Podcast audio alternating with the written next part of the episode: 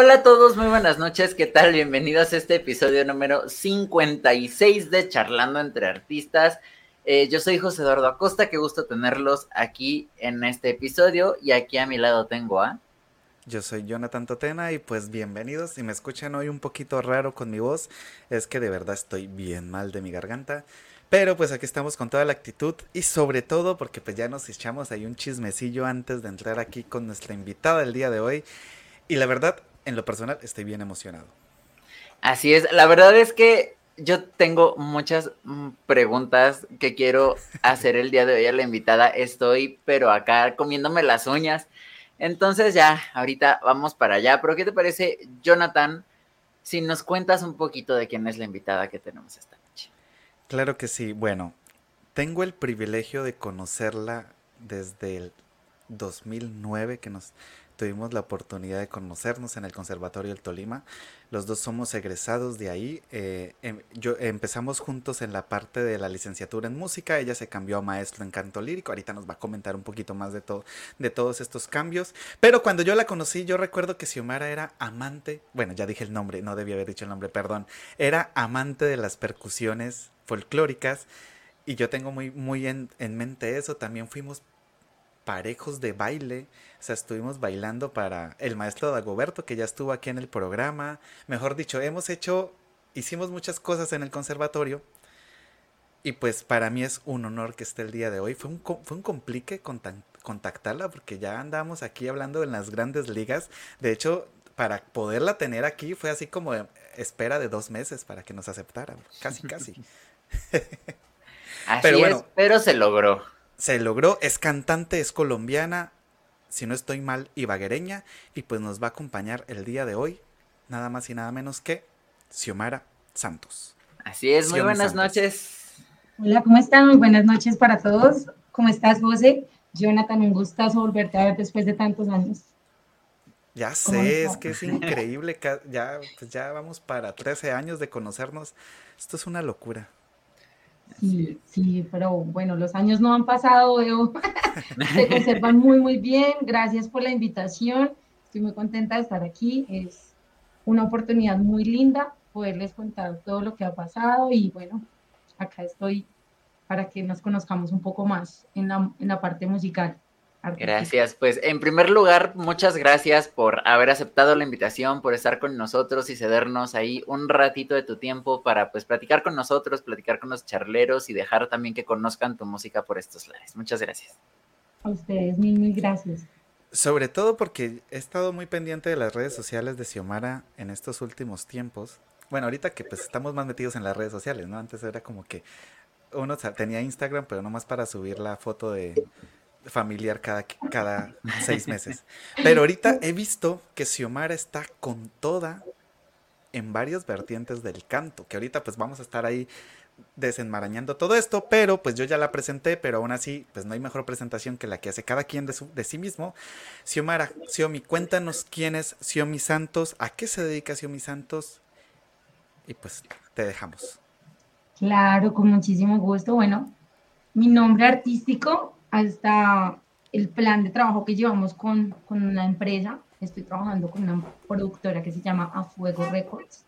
Estamos planeando un, un performance muy, muy chévere. Estoy en redes sociales como Xiomi Santos, en Instagram como La Soprano, Raya al Piso. Nosotros hemos tenido mil, mil transiciones. Yo creo que todos los artistas pasamos por mil vertientes, pero bueno, mi carrera empieza en el arte de la danza. Yo soy bailarina desde como los tres años. Estoy trabajando en la parte de la danza. Fui reina en bachillerato con el maestro Agoberto, que supe que estuvo acá, o lo que escuché. Un gran amigo, me apoyó muchísimo en toda la parte dancística. Crecí con él. Estuve también en otra academia de danza muy, muy buena en Ibagué. En ese momento era la mejor academia de danza. A muchísimos lugares. Allí tuve varios parejos muy, muy característicos de la ciudad de Ibagué en la parte de gestión, como lo es el, el gestor cultural Rolando Rodríguez. Eh, allí nos conocimos, fueron personas que siempre creyeron en mí como artista y me impulsaron desde pequeña. me decían que yo era muy buena actuando y cantando.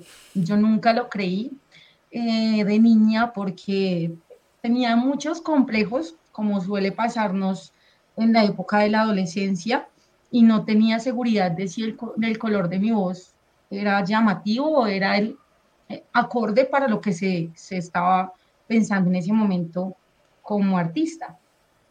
Entonces la maestra Rocío Ríos, ella fue mi primer maestra guía de canto en el colegio, tenía un coro y allí me dijo, intenta, y la voz le gustó muchísimo y me dio la oportunidad de participar en el primer concurso de canto en noveno grado.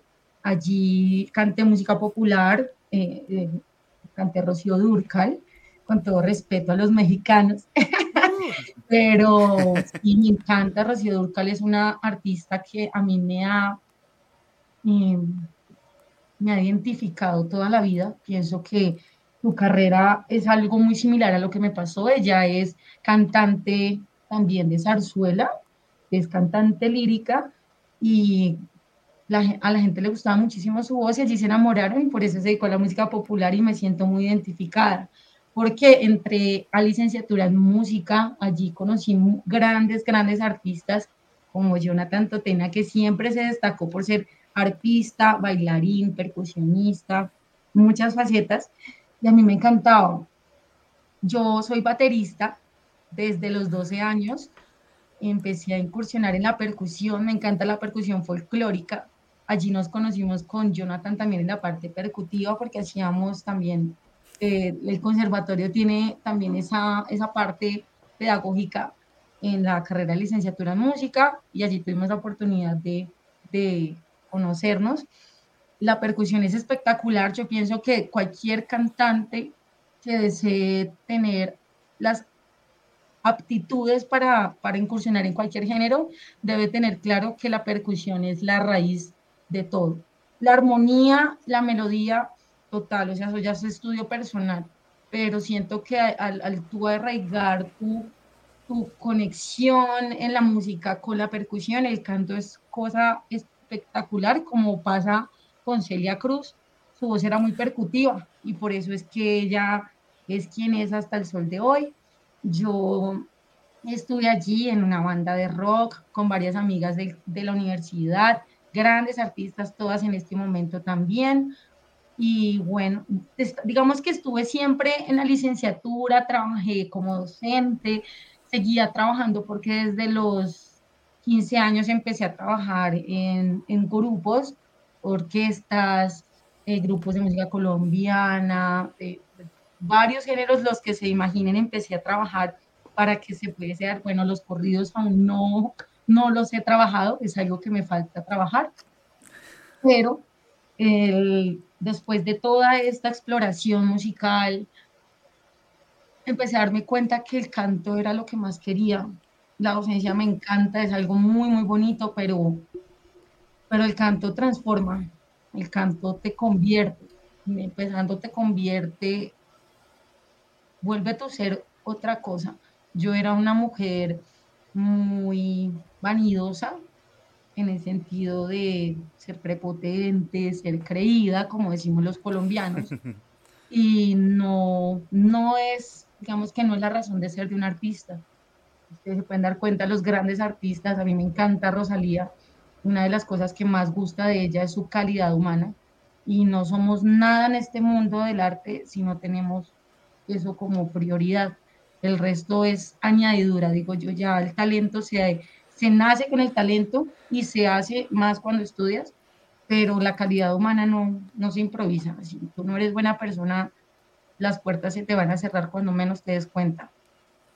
Entonces, tuve esa transición, decidí en quinto semestre de carrera cambiarme a maestro en música, iniciar de cero, porque el pensum académico en ese momento era muy, muy diferente a licenciatura en música por lo cual decidí cambiarme y empezar un mundo completamente diferente porque he sido cantante de salsa, de música colombiana, de todo lo que se imaginen, menos cantante lírico.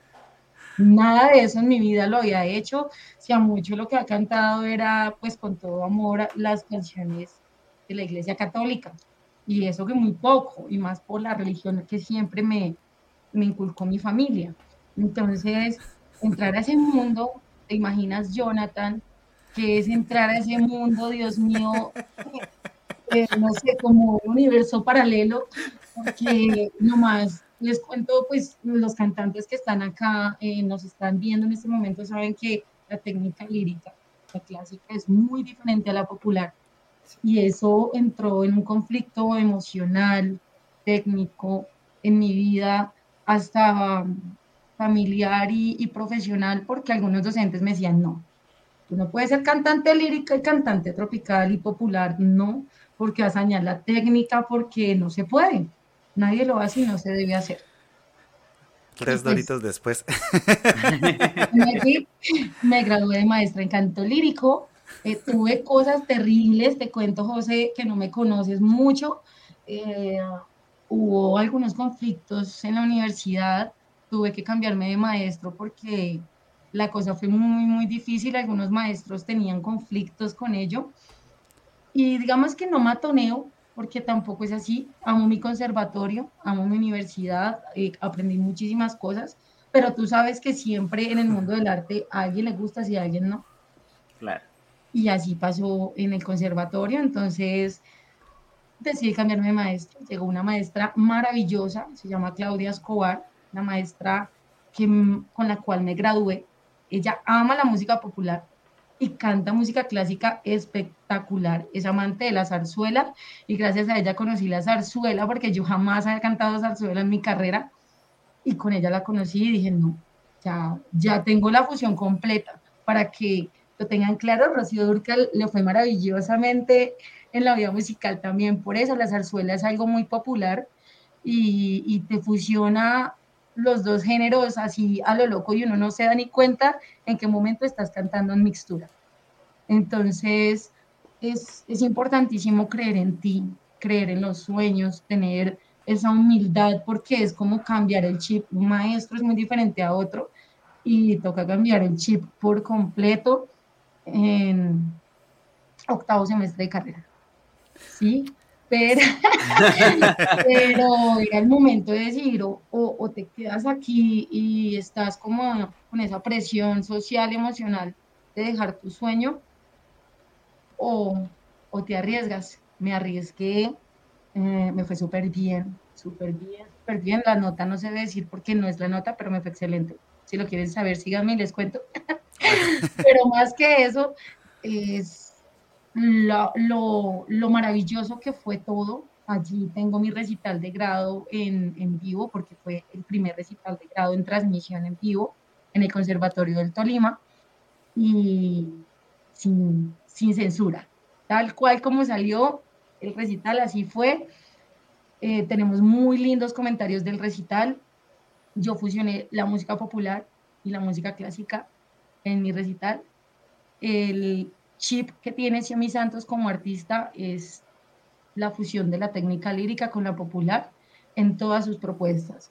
Yo trabajo como cantante lírica, duré muchísimo tiempo en Ibagué trabajando con la gobernación, con la alcaldía, con el conservatorio. Me fue súper, súper bien, cantaba en todos los actos protocolarios. Mm, mm, digamos que después de ser ese mundo paralelo, se volvió mi mejor aliado, Jonathan. Ya me contrataban mucho pero me sentía aún que me faltaba algo. Seguía trabajando en orquestas, porque las orquestas tropicales han sido mi pasión toda la vida. Yo siento que es el, alma mater de la música para mí, porque allí fue donde me sentí segura. Y pues ya mi alma mater eh, académica, pues obvio es el Conservatorio del Tolima, pero seguía faltándome algo. No sabía qué, qué era, qué hacer, y en el 2020, cuando entramos en pandemia, nos da mucho tiempo de pensar muchas cosas, José.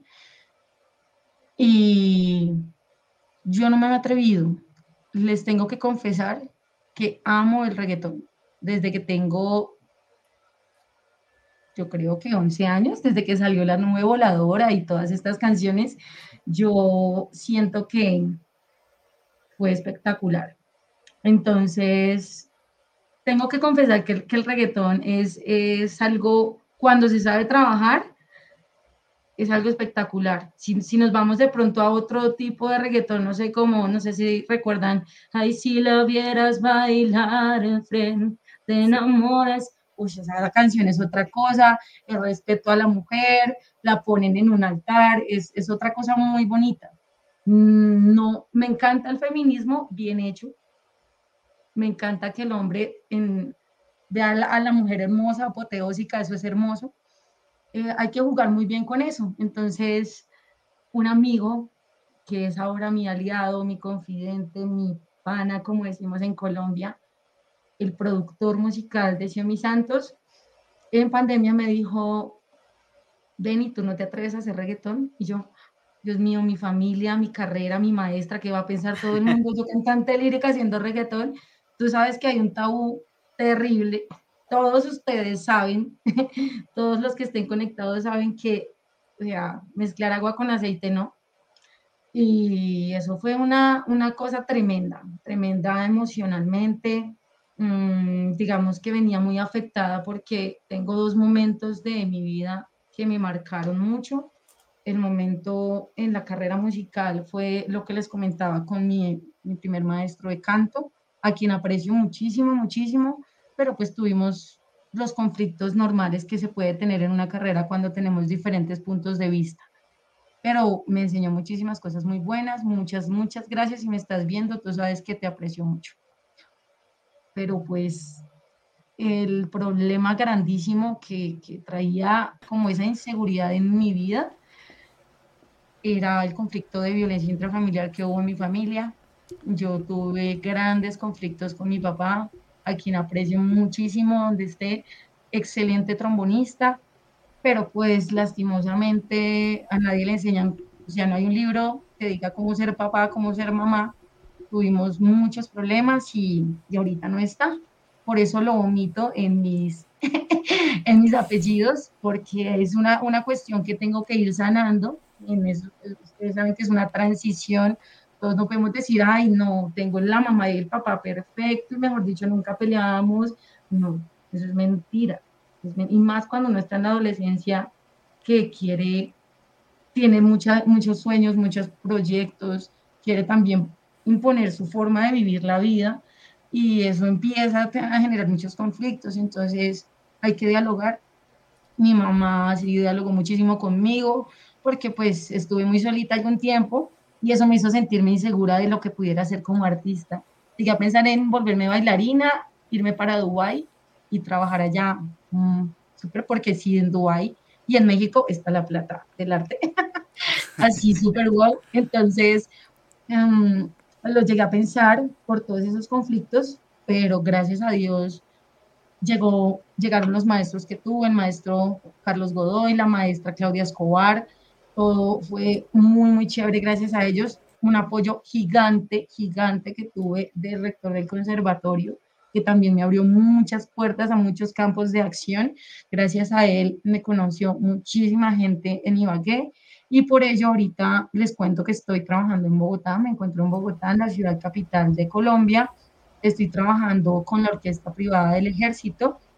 Es una oportunidad muy linda porque allí eh, las personas que están en, mando, los altos mandos del ejército, quieren apoyar la propuesta musical que tengo al 100%, pero pues más que eso, la responsabilidad, les cuento que ahí trabajamos todos los géneros musicales, pero aman el reggaetón.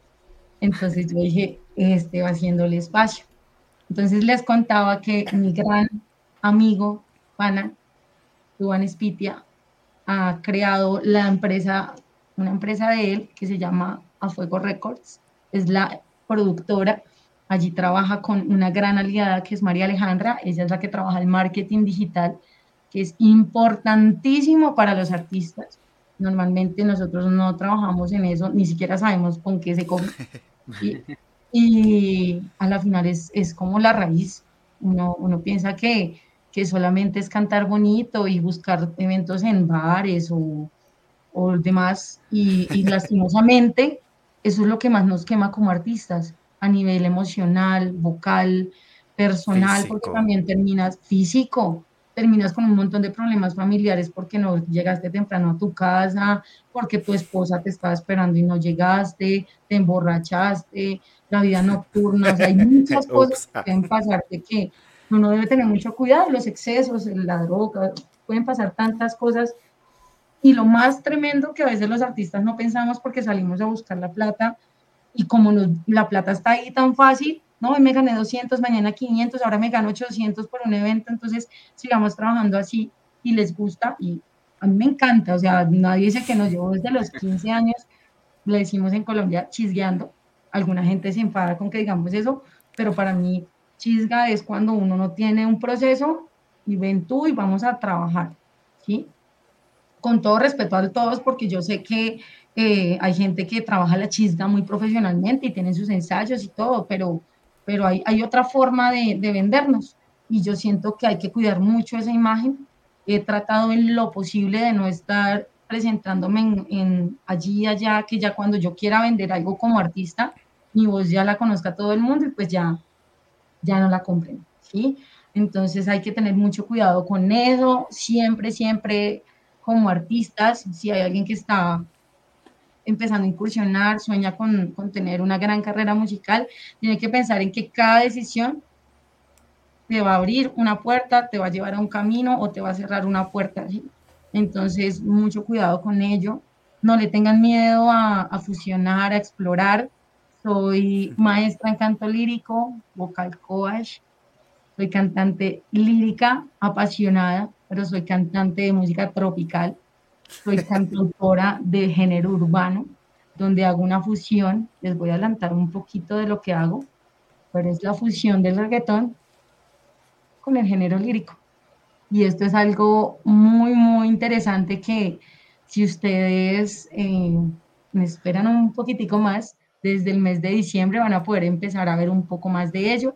Ya tenemos nuestro primer sencillo con mi productor en todas las plataformas musicales, allí nos pueden seguir. Dubi Dubi. Allí estamos en Como a Fuego Records, en todo lo que vayamos subiendo. Y bueno, tenemos la primer, el primer sencillo que es Calypso. Ya sabemos que es una danza brasilera, tenemos una fusión de, de géneros allí. La voz está un poco más popular en este género porque igual trato de fusionar, Jonathan, todos los géneros en el género urbano. Siento que eso hay que hacerlo con mucha responsabilidad no es un reggaetonero a tratar de cantar merengue, no. Si así lo vas a hacer, hay que respetar al merenguero, porque Elvis Crespo no ha llegado allí por, porque sí, es el mejor artista de merengue en mi concepto, obviamente el, eh, hay dos más de merengue. tenemos a Elvis Crespo y tenemos a Juan Luis que son los mejores del mundo, pero son los en el merengue. Dime. Ahí sí, ahí sí tengo eh, sentimientos encontrados, pero bueno. Fíjate que en lo que nos, en lo que nos, en, lo que nos platicas, eh, tocaste varios puntos importantes que no lo habíamos hecho antes. Y sí es cierto, en el campo musical, para los que nos estén escuchando, por cierto, saludos hasta Virginia, Estados Unidos, para los hermosos oyentes, charleros, no me voy a cansar de saludarlos, muchas gracias por estar ahí tan pendientes. Recuerden que nos pueden buscar en todas las plataformas como Charlando entre Artistas, para los que nos están escuchando en Spotify en estos momentos, los invitamos a que se metan al video de YouTube en el canal de José Eduardo para que pues puedan admirar a Xiomara, no solo verla en fotos, sino poderla ver aquí en vivo. Nada más como nota al pie, recordemos que en Spotify ya estamos como podcast de video. Ah, ya nos ven desde Spotify.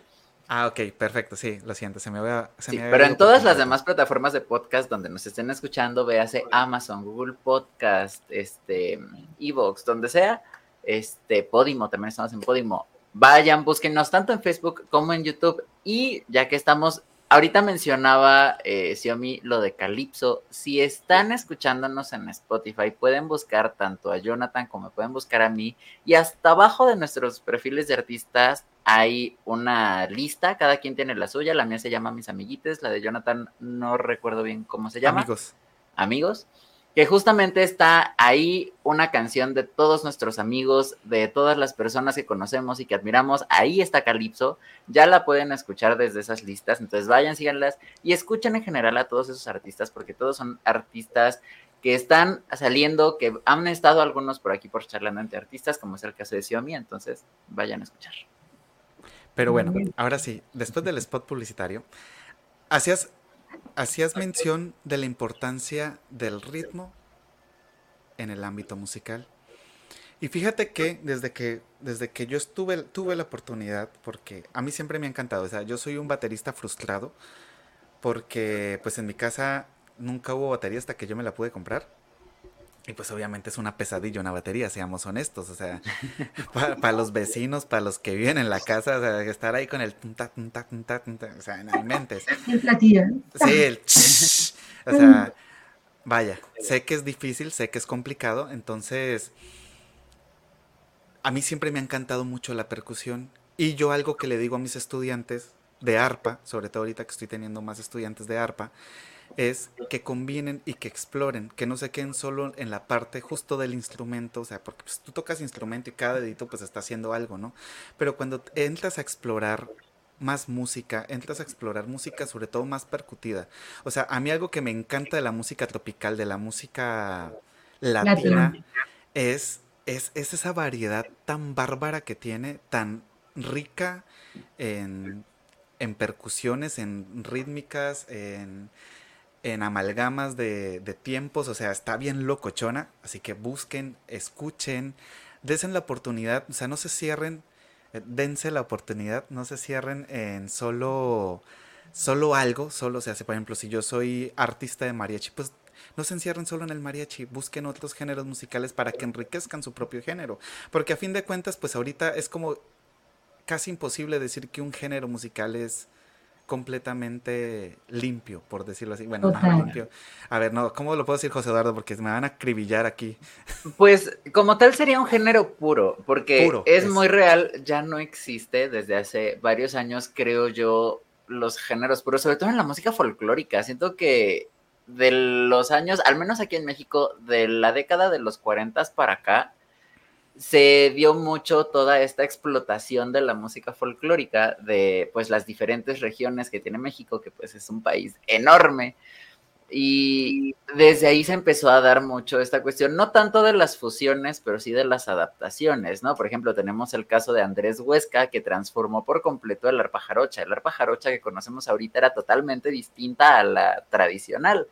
¿Por qué? Porque era más práctico para salir en las películas de Pedro Infante, ¿no? Entonces se transformó hasta el arpa que conocemos ahorita y ya no van a encontrar un arpa tradicional porque ya no existen, ¿no? Ya es, es complicado y eso se traduce también a la forma en la que se crea la música, los propios ritmos, los acordes, todas estas líneas melódicas que llevan las canciones varían demasiado. Entonces, pues yo me imagino que hacia allá ibas, ¿no? Sí, o sea, justo, justo ahorita eh, acomodando más regionalmente lo que acabas de decir en Colombia, podemos verlo en los bambucos. O sea, Xiomara no me dejará mentir. O sea, este famoso envenenemos este bambuco, en donde meten 48 eh, acordes en dos compases, está así bien loco y dices, y no inventes, o sea, sí enriquece muchísimo, están respetando la parte rítmica, están respetando de pronto el círculo armónico en general, pero están utilizando acordes de paso. Entonces, ya, para volver a esto. Ahí, bueno, ahí también me disculparán un poco todos los amantes de, la armonía avanzada. Yo sé que hay, hay cosas muy, muy chéveres que hay que explorar, hay que proponer, pero soy muy amante también de respetar las raíces. Uno debe pensar en que, en que la fusión está bien, desde mi punto de vista, respetar el punto de vista musical de cada quien, pero tú tienes que hacer música para la gente a veces cometemos el error los músicos de hacer música para músicos. ¿Y quién entiende eso? Un músico, no más, y tú vas a, venderlo y realmente cuando llega el momento nadie lo escucha y tú dices, pero ¿por qué si es muy bueno? De pronto la complejidad no es la, no es la raíz de la música, ¿sí? Mira, digamos, a mí me encanta, hay gente que dice, uy, no, qué, qué difícil componer una letra, Dios mío, ¿cómo le hacemos que el Joy Arroyo que fue tan, tan icónico a nivel Latinoamérica, ese sentado frente al mar, eso sí, marcando la clave, porque si tú no tienes conocimiento de claves 3-2 y 2-3, más bien no te metas en la salsa, y, y, no, sí, porque de ahí es donde nace todo, vuelvo y digo, la percusión es lo más importante y le da un sentido a lo que tú quieres decir, ¿sí? Eh, tú, Celia Cruz, pues, como lo decía, eh, eh, las mujeres, tú los veías ensayando y estaban siempre... Y si no se tiene eso claro y lo cantas tú haciendo, marcando la clave, la salsa no es lo tuyo. Bueno, nomás mm, para aclarar, espera, es que no sé si José Eduardo le pasó, pero posiblemente a los que nos están escuchando dijeron, ¿qué hizo? Porque la verdad hubo algo como que mutió. El, propio ruido, la plataforma suprime los golpes. Entonces solo se escuchó el primer aplauso. Ok, ah, nosotros hacemos ran, can, can, pam, pam. Un, dos, tres, un, dos. Entonces cuando hacemos ese patrón rítmico, tenemos la clave 3-2 en la salsa, que es la que más se usa. La clave 2-3 se usa para otros géneros, guaguancó. Entonces debemos tener muy, muy claro que eh, el sentarse a componer es lo más natural del mundo. A veces nosotros estamos como, Dios mío, obviamente teniendo las bases musicales del género de que le quieres trabajar. El de Arroyo se sentaba frente al mar y simplemente dejaba que la mente, con una buena copa de vino, con algo de comer, con lo que a ustedes les guste, pero que la mente hable por sí sola. Nosotros a veces estamos viendo otros artistas y queremos copiar inocentemente lo que ellos están haciendo. Y ahí es donde fallamos. Nosotros debemos ser una fusión de todo. Mira que cuando hablas de fusionar, hay, eh, dos, hay dos cositas que nos unen así lindo en el mundo. El boom de Tolimense es algo espectacular. ¿Por qué? Porque fusiona tres géneros de música colombiana, seis géneros, pero se respetan los patrones rítmicos de cada uno en su momento. Lo mismo, eh, vámonos a un Bohemian Rhapsody de, de, Queen. Todos saben que tiene seis géneros musicales también en fusión y él respeta cada uno de los géneros. Cuando es balada, mamá, uh, él está haciendo. Entonces, mi invitación es a eso, que, que si tú quieres hacer una buena balada, una buena ranchera, te vayas a las raíces y escuches y que ese sea tu desayuno, tu almuerzo, tu comida y creas en tu sueño. Uno como, como artista, casi todos los artistas tenemos muchísimas emociones encontradas, algún conflicto familiar, personal y la música, el arte es lo que nos ha hecho salir adelante, vivir y, decir, Dios mío, la vida está para, para, grandes cosas.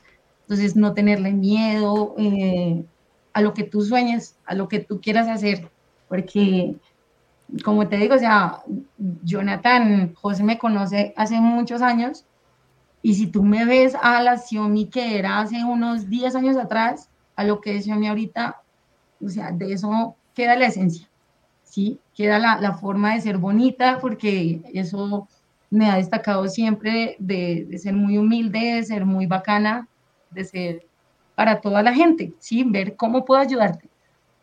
Pero tenemos que hacer transición, tenemos que cambiar emociones, tenemos que cambiar focos, tenemos que explorar a qué sabe el arroz sin sal, a qué sabe todo, para que puedas decir, ah, ok, esto es a lo que yo realmente sueno. No te afanes, no te afanes por creer que tienes que tener la mejor carrera exitosa a los 13 años como le pasó a Shakira, no porque pues la historia de Shakira es muy diferente. Shakira primero tiene un papá con mucha plata y, querían hacer muchas cosas con ella desde pequeña, entonces no te fijes en Shakira para, para hacer tu trayectoria musical, porque cada quien tiene su momento. Mira, hay un artista súper, súper reconocido a nivel internacional también que se llama Santiago Cruz y él es muy, muy bueno, pero él hizo su carrera ya grande ¿sí? Tenemos a Rafael Orozco, a Diomedes Díaz, a Joey Arroyo, o sea, tantas, tantos artistas, ¿sí? La India, que obviamente van haciendo sus pinitos, pero el momento de salir a la luz es el momento que Dios lo diga. Hay que estar preparados, más bien pensar en todo, en si tú quieres ser la caballota, la diva, la potra, o quieres ser la bichota, o quieres ser lo que tú quieres ser, Barbie Girl.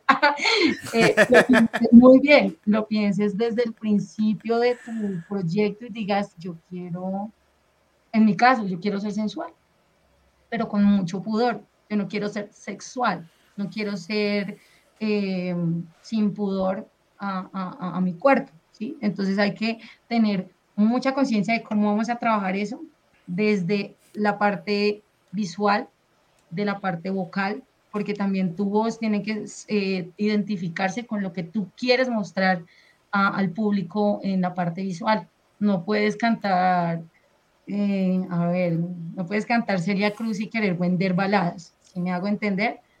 Es algo bien loco. Uno piensa que no, es mi, mi hermosa Celia, que la amo donde quiera que estés. Celia hizo Te Busco, al cielo una mirada larga, buscando un poco de mi vida. Y tiene muchísimo, pero es un bolerito, ¿cierto? Con su sabor cubano en la voz, y eso es lo que la hace única. Y ya, pero sigue siendo Celia Cruz. Allí no vas a ver otra persona y tú dices, una persona lo canta muy, muy balada, muy bolerito y va a decir, no, no, no, no me suena a lo que debe sonar esa canción, ¿no? Entonces tengamos eso súper claro, eh, dejémonos ayudar, no pensemos que ya nacimos talentosos y virtuosos, vivos, apoteósicos y ya vamos a triunfar, no, hay que dejarse guiar por un buen tutor, buscar un maestro en canto, estudiar teoría musical, porque es terrible tú llegar a un grupo y que una persona no sepa que es una tercera, que es una sexta, y tú vayas a hacer un coro y se desafinen se sentaban y uno queda como, Dios mío, o sea, no, llevas 20 años de carrera y te sigues desafinando, no sabes que una tercera, es, es, muy terrorífico, en serio, a mí me da pánico cuando uno escucha a una mujer así y no se escucha, está desafinada, y uno no sabe cómo decirlo porque si tú lo dices, te va a sentir mal o te va a odiar, entonces a veces hacemos caso omiso y por eso es que se generan egos feos, entonces mi invitación es la música se hace con respeto, con respeto total de que yo no voy a coger una guitarra balbucear, no. El que es guitarrista es guitarrista, yo por eso la guitarra medio la toco, pero la respeto porque ese no es mi campo. Las cuerdas no lo son, Jonathan. Eso nunca lo fue, maestro, ¿sabes? Eh, donde quieras que esté el maestro de guitarra sabe que nada que ver. Yo duras penas ahí como pude, pero no, no me gusta, diferente el piano. Entonces te identificas, el piano es muy percutivo, y, eso sí es la herramienta base para el cantante.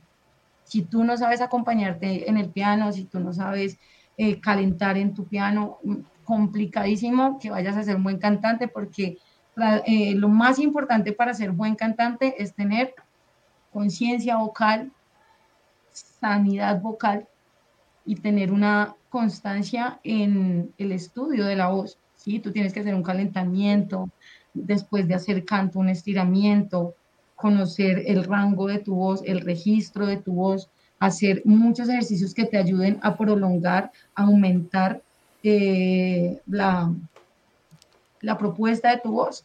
Sí, no, no creas que uno va a tener la voz maravillosa y hermosa toda la vida, no va a ser así si tú no eres consciente de eso y más si trasnochas, trabajas en un lugar, en un bar, en otro y no estás siendo consciente de que el, uso eh, excesivo de las cuerdas vocales puede causarte enfermedades como pólipos, nódulos, que es terrible, que eso le pase a un cantante, es la muerte de un cantante, hasta en la comida.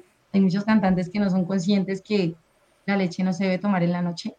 O sea, después de las 7 de la noche, tú no tienes que tomar lácteos, porque eso te hace producir muchísimo más eh, ácido gástrico y eso te quema te quema todo el esófago, te quema las cuerdas vocales, te quema todo. Nada de tomate. O sea, nosotros cuando queremos dedicarnos de por vida al canto, tenemos que cambiar nuestra dieta, nuestros hábitos, mantener agüita. El agua es el elixir pues de la vida, pero el cantante más, porque pues los cantantes hablamos mucho, como se pueden dar cuenta. Eh, necesitamos hidratarnos demasiado. Entonces, mucho cuidado con estar ahí. Ven, esta comida me cayó como rara, siento que me redicó, ¿será que yo sigo comer eso? Hay que ser muy conscientes también, el cuerpo es tan inteligente que él te dice, marica, ya, no, no comas de eso, te hace daño, en serio te hace daño. en estos momentos acaba de, de quitar el 70% de la comida de los mexicanos.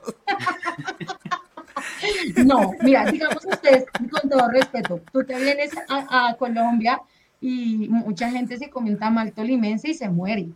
se enferma, le da vómito, le da de todo, porque es una de las comidas típicas, pero es que uno está acostumbrado a ello. Ustedes están acostumbradísimos al picante. ¿sí?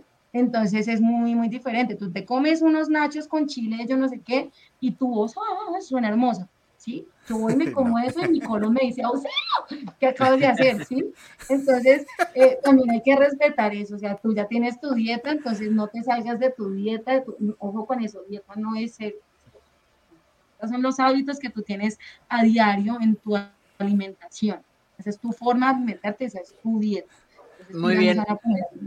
Perdón que te interrumpa tantito, pero ya llevamos 40 minutos y de todo lo que hemos platicado, yo tengo tres preguntas clave que te quiero hacer, pero antes de eso, quiero que pasemos a, saludar a todos los charleros que ya están aquí, que llevamos ya 40 minutos y que no los hemos saludado. Perdón. Es que está Entonces, bueno Jonathan, ¿qué te parece si empiezas tú? Claro que sí, por aquí tenemos a Magdi Castellanos, dice, como todas las semanas, va mis saludos de Colombia, eh, el co asumo que es la banderita de Colombia, solo que aquí no nos aparece. Ah, a mí sí me aparece la, banderita de Colombia.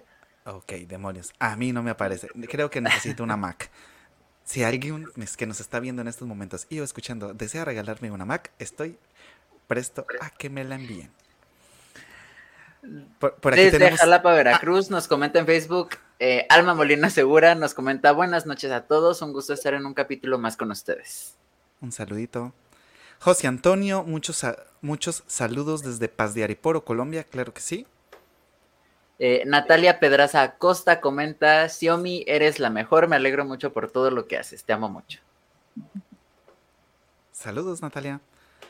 Charlie Vargas, saludos desde Ibagué. Desde Torreón, Coahuila, nos comenta Aníbal Bastida, buenas noches a todos. y que fue el que bautizó a los charleros. Ángela Inés Santos Gamboa, éxitos, hija, felicitaciones por ser como eres, tienes madera para triunfar. Un besito. Te amo. Yair Zárate, que ya también estuvo con nosotros por aquí por el podcast, eh, nos comenta saludos a todos.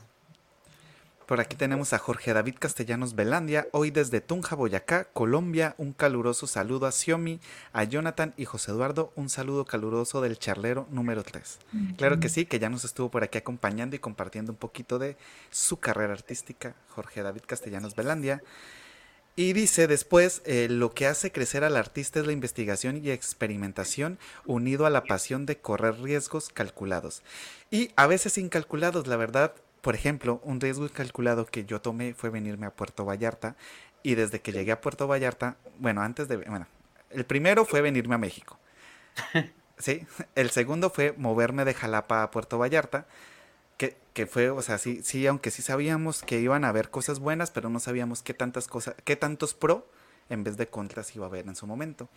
Y fue así como de, pues nos aventamos a ver qué pasa y hasta ahora ha salido bastante bien. Tenemos por aquí a Juliana Valdiri. Mm. Una gran cantante, una gran cantante de ibaguereña también. Canta música colombiana. un saludo, Juliana, y por ahí pásanos tus datos para invitarte también al programa.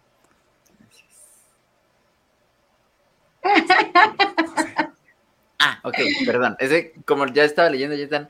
Este, sí, Juliana Valdiri continúa este, y comenta, ¿cuándo volvemos a salir a comer con Nata? Cuando quieran, ustedes saben que son grandes. Natalia Pedraza es una gran trombonista también, me comentó ahorita, ibaguereña, ya está en un grupo muy, muy icónico de Ibagué que se llama Son de Pueblo.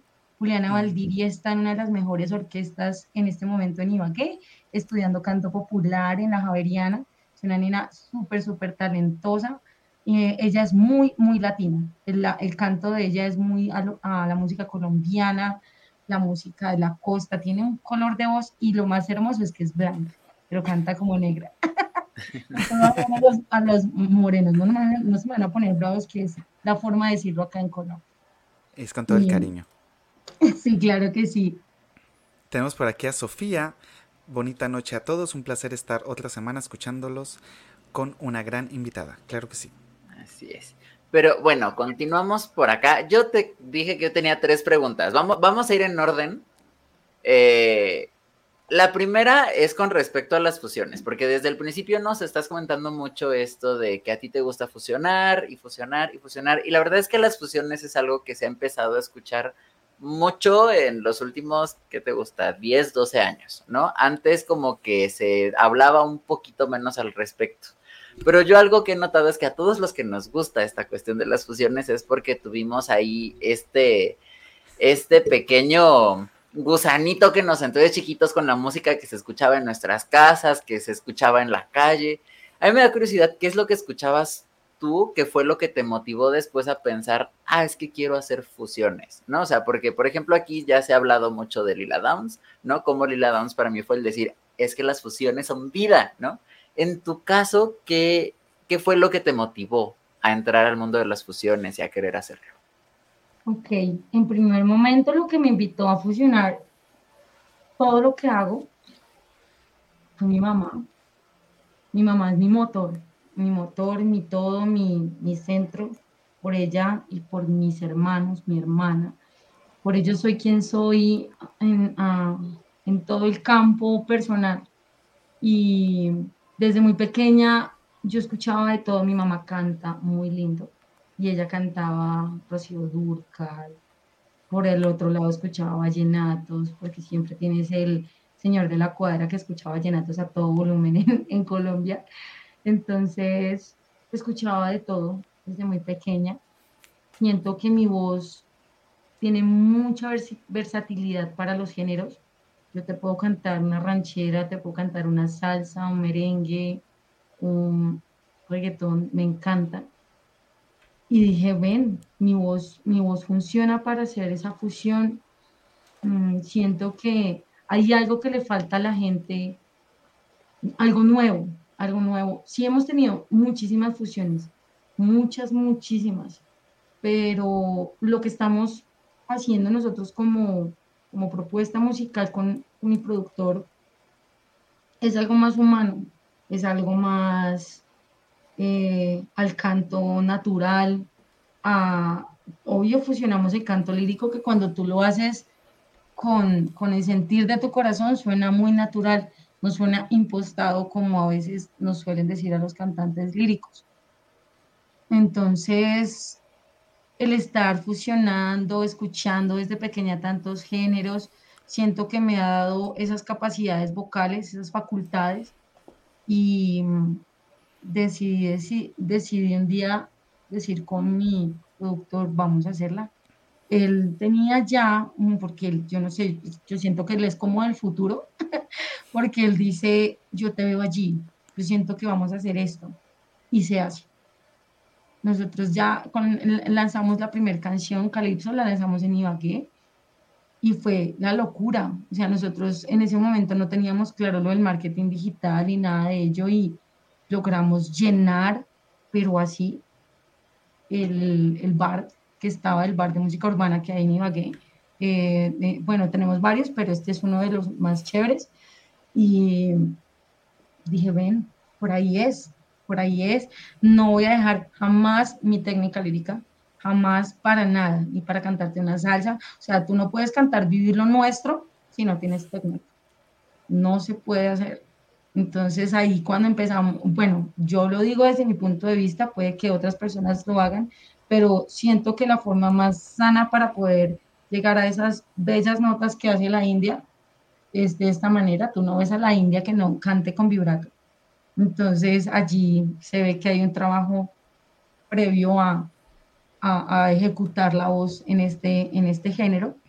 Entonces siento que tenemos que ser muy claros en, en eso, exploremos, exploremos los géneros, encontremos nuestra identidad. Yo, como te digo, hago una fusión de lo clásico con lo popular y allí nace mi propuesta urbana. Entonces, hay que soñar, hay que explorar, hay que intentarlo. No se olviden de soñar. Cuando tú dejas de soñar, pierdes el foco de la vida. ¿sí? Te vuelves una persona básica que se levanta, hace sus cosas y se acuesta a dormir. Y se acabó. ¿Para dónde va eso? Sabrá Dios. cuando tú tienes una meta clara, un sueño, un proyecto de vida, dices, allá quiero llegar, y llegas allí y te planteas otro, y te planteas otro, siempre hay una, bueno, aparte de esos peldaños que hay que, que hay que ir llevando en la vida, en cualquier campo, no solo en el arte, estás vivo. te sientes vivo y realizado cada vez que te levantas y dices, ayer hice todo esto y mañana voy a hacer esto y pasado mañana lo otro y Dios mío, no paro. Porque esa, esa es la magia de, de, nosotros. Yo creo que un artista llega una semana donde no tienes que hacer nada y entra en un, colapso nervioso que dice, Dios mío, ¿qué estoy haciendo con mi vida? ¿sí? O sea, nosotros somos de estar en actividad. Nos, nos da, a mí me da un yello cuando me llega un fin de semana y no tengo nada que hacer. Y más en esta época les cuento que hay una crisis porque me dijeron como, bueno, vamos a pararle a, a tanta cosa de chisga de esto porque hay que cuidar la imagen, más bien inviértete en hacer ejercicio, en ropa, en, bueno, en cambiar muchas cosas de ti para que te sientas más segura, no para la gente, sino que te sientas más segura de lo que tú quieres vender como artista, porque siempre te van a juzgar, siempre te van a decir no, oye, terrible, cambiaste esto, Dios mío, ahorita usas uñas largas, Dios mío, ¿cómo le haces de no sé qué? Sí, sí, son cosas tétricas que uno dice, ¿será que lo hago o no lo hago? Pero cuando tú vences tus propios miedos y te vas al supuesto abismo que hay, ¿sí? pero allá hay otra escalita esperándote para que allí saltes de un trampolín.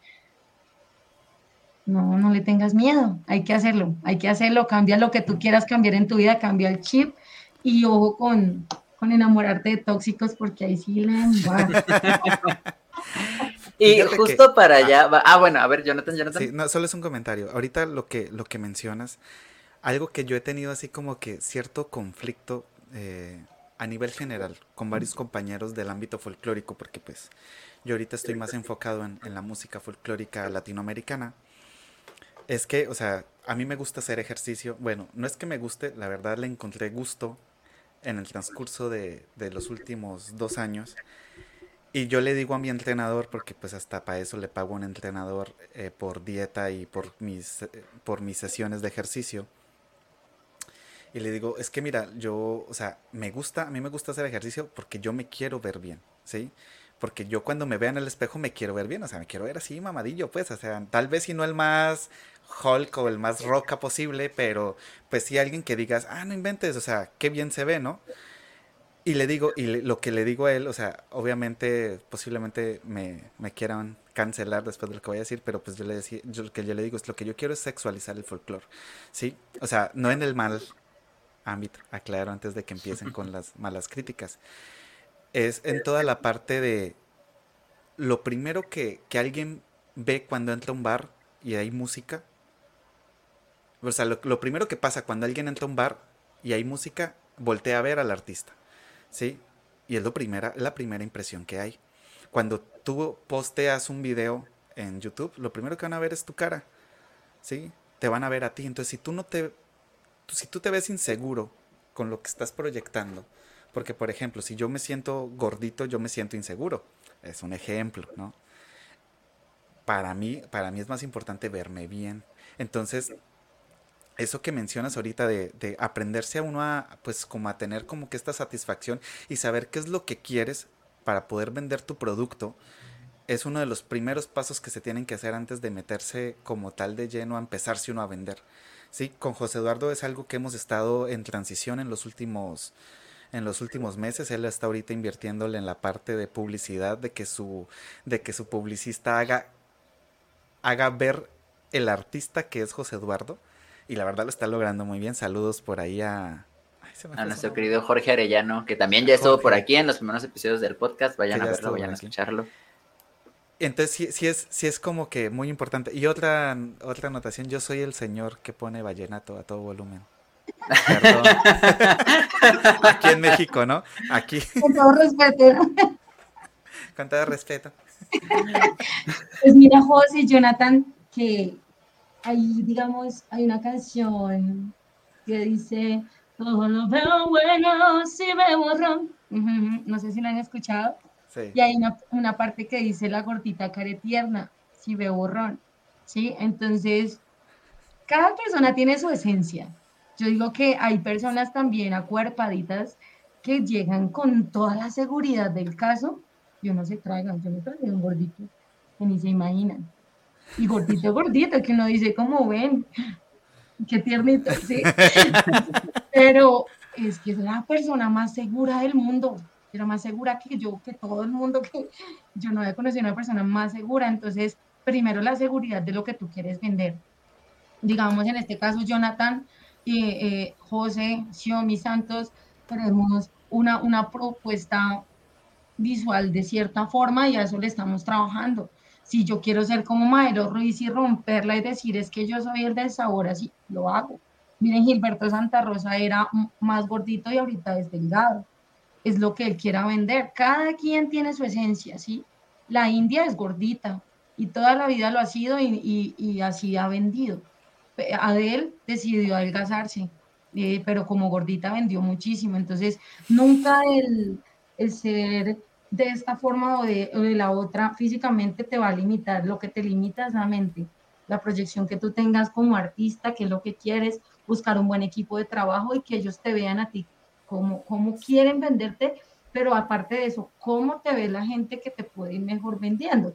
Porque a veces uno dice, no, yo quiero hacer esto, y, digamos yo, no, quiero ser la mejor cantante lírica, me voy para Europa y no sé qué.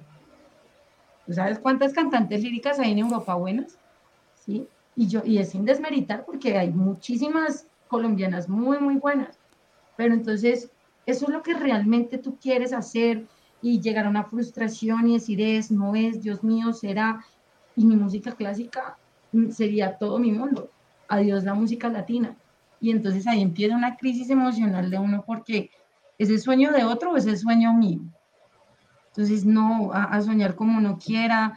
Eh, mi mamá, los papás, cuando son mágicos como mi mamá, les llevan a hacer cosas espectaculares ese apoyo emocional que siempre necesites, los hermanos que están allí, yo sé que mi hermana me está escuchando y esas personas son las que realmente valen, como dice el hermoso Rubén Blades, familia es familia.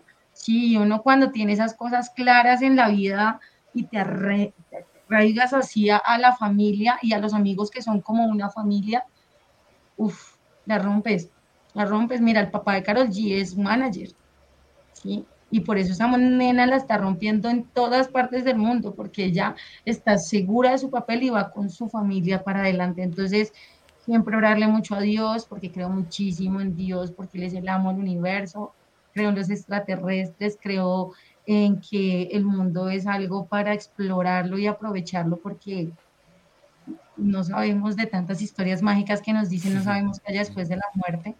Entonces hay que aprovechar al máximo cada día, levantarte y decir, Dios mío, estoy entero, estoy hermoso, apoteósico, hoy es mi día de brillar y salir y comerse el mundo entero y llegar a la casa y decir, hice todo lo que quería hacer. Y mañana voy a hacer esto y esto y esto. Y ser mejor cada día. No esperes a que vaya a llegar alguien a decirte, oye, puedes hacer esto, vas a ser el mejor. No, no va a pasar. No va a pasar si tú no buscas las oportunidades. La gente no está para ayudar, para servirte y decirte, vamos allí. No te sirven una vez tú estés dispuesto a dejarte ayudar. Entonces, hay que tener súper claro eso y a soñar, a brillar.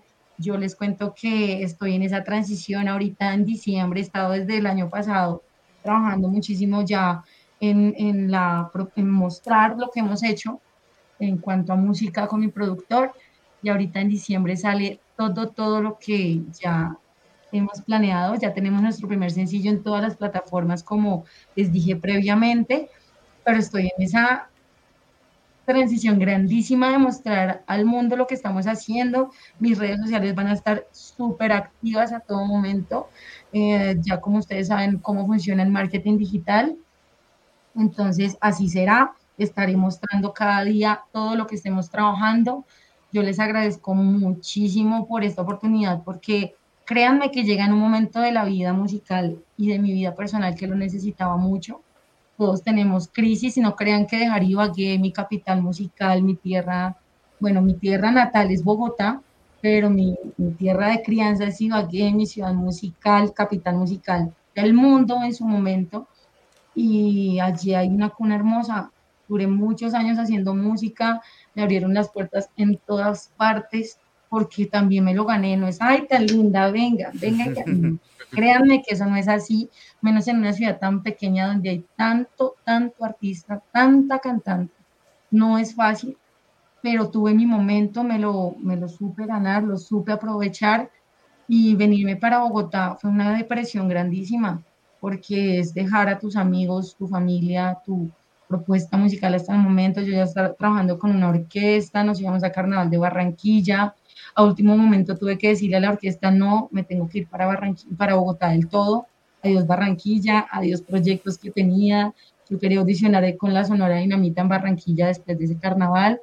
Me iba a quedar viviendo unos meses en Barranquilla y con este trabajo todo me cambió. Es una propuesta laboral muy buena que ahora me está apadrinando mi, mi sueño musical, pero pues o sea, la verdad, la vida está llena de retos y tú tienes que salir de esa zona de confort porque uno está tan acostumbrado y tan, tan bien, donde está que dicen, acá me quedo. Y ahí es cuando llega la frustración después de unos años o el fracaso con tus proyectos, porque hay que salir de Ibagué para el mundo. Ibagué es hermoso y maravilloso, pero hay que, hay que quemar etapas. Y en este momento hay muchas, muchas personas en Ibagué que, que pueden hacer eso mucho más de lo que yo hacía en su momento. Entonces hay que saber quemar etapas y, y ya ahora estoy acá en Bogotá tratando de romperla algún día. Ah. Vas a ver que sí, vas a ver que sí. Así es.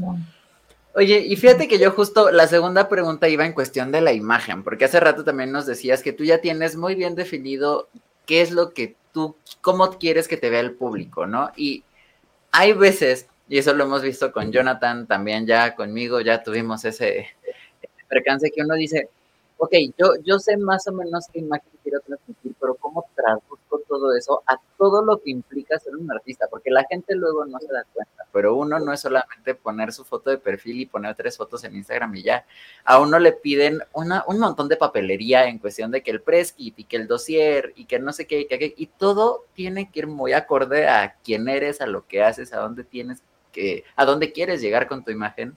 ¿Cómo logras tú, para empezar, cómo logras dar con la imagen que tú quieres dar? ¿Cómo es que tú haces ese trabajo de introspección y dices, ok, yo quiero transmitir esto y después cómo haces que todo eso converja de manera uniforme en, todo tu trabajo? Ok. Hay algo que yo siempre he tenido, a lo cual he tenido miedo admitirlo. Y ahí, ahí es donde catapluma hace mi vida Jesucristo. porque porque yo he sido una mujer muy sensual toda la vida.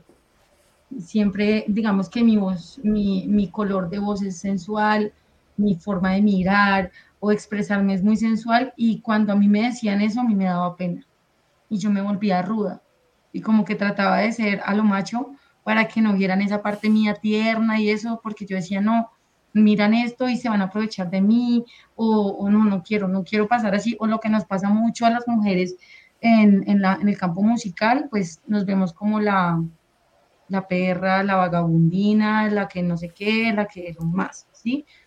Entonces, mmm, fue fuerte, fue fuerte porque eh, obviamente le debo todo esto a mi productor y a la Gran María, que es la, la persona que me maneja el marketing digital, porque ellos me dijeron, Xiaomi, tú eres, tú eres sensualidad y tienes que creértelo, creértelo, no le tengas miedo. A mí me pasó que, eh, bueno, esto no, no sé si lo, lo, creo que no lo conté. Yo fui fundadora de la Orquesta Tropical del Conservatorio del Tolima. La orquesta estuvo vigente desde el 2016 hasta el 2021.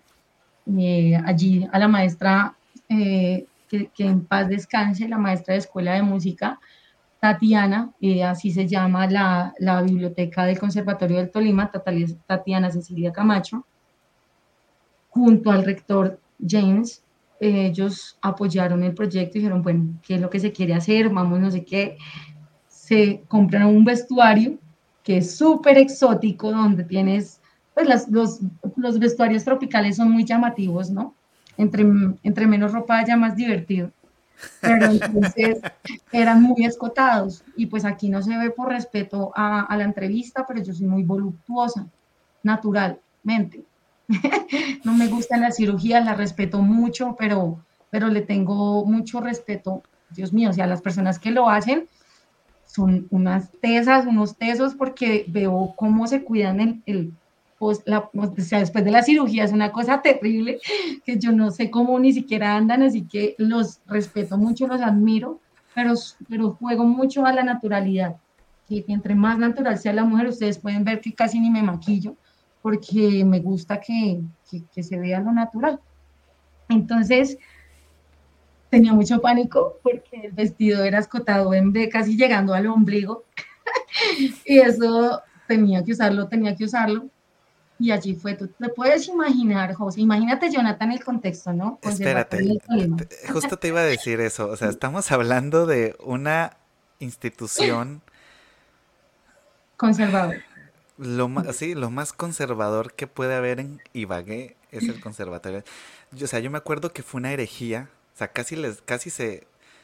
Es que ni siquiera sé cómo decirlo. Cuando, cuando quisimos hacer un concierto de música llanera en la sala Alberto Castilla, casi se desmayan. No, fue un problema. No. De hecho, cuando estábamos en primer semestre con Xiomara, teníamos que grabar un video de danzas con Dagoberto y no le querían prestar la sala Alberto Castilla para grabar, solo grabar el video, o sea, ni siquiera una presentación. No. Y yo me acuerdo, Sí, dime, dime, qué pena. Yo, yo me acuerdo cuando, cuando estábamos con, con Chaca en el ensamble de percusión que nosotros hicimos un, un montaje de cotidiáfonos, pero le metimos la parte actoral, actoral guiño guiño, pero ninguno eres actor, ¿no?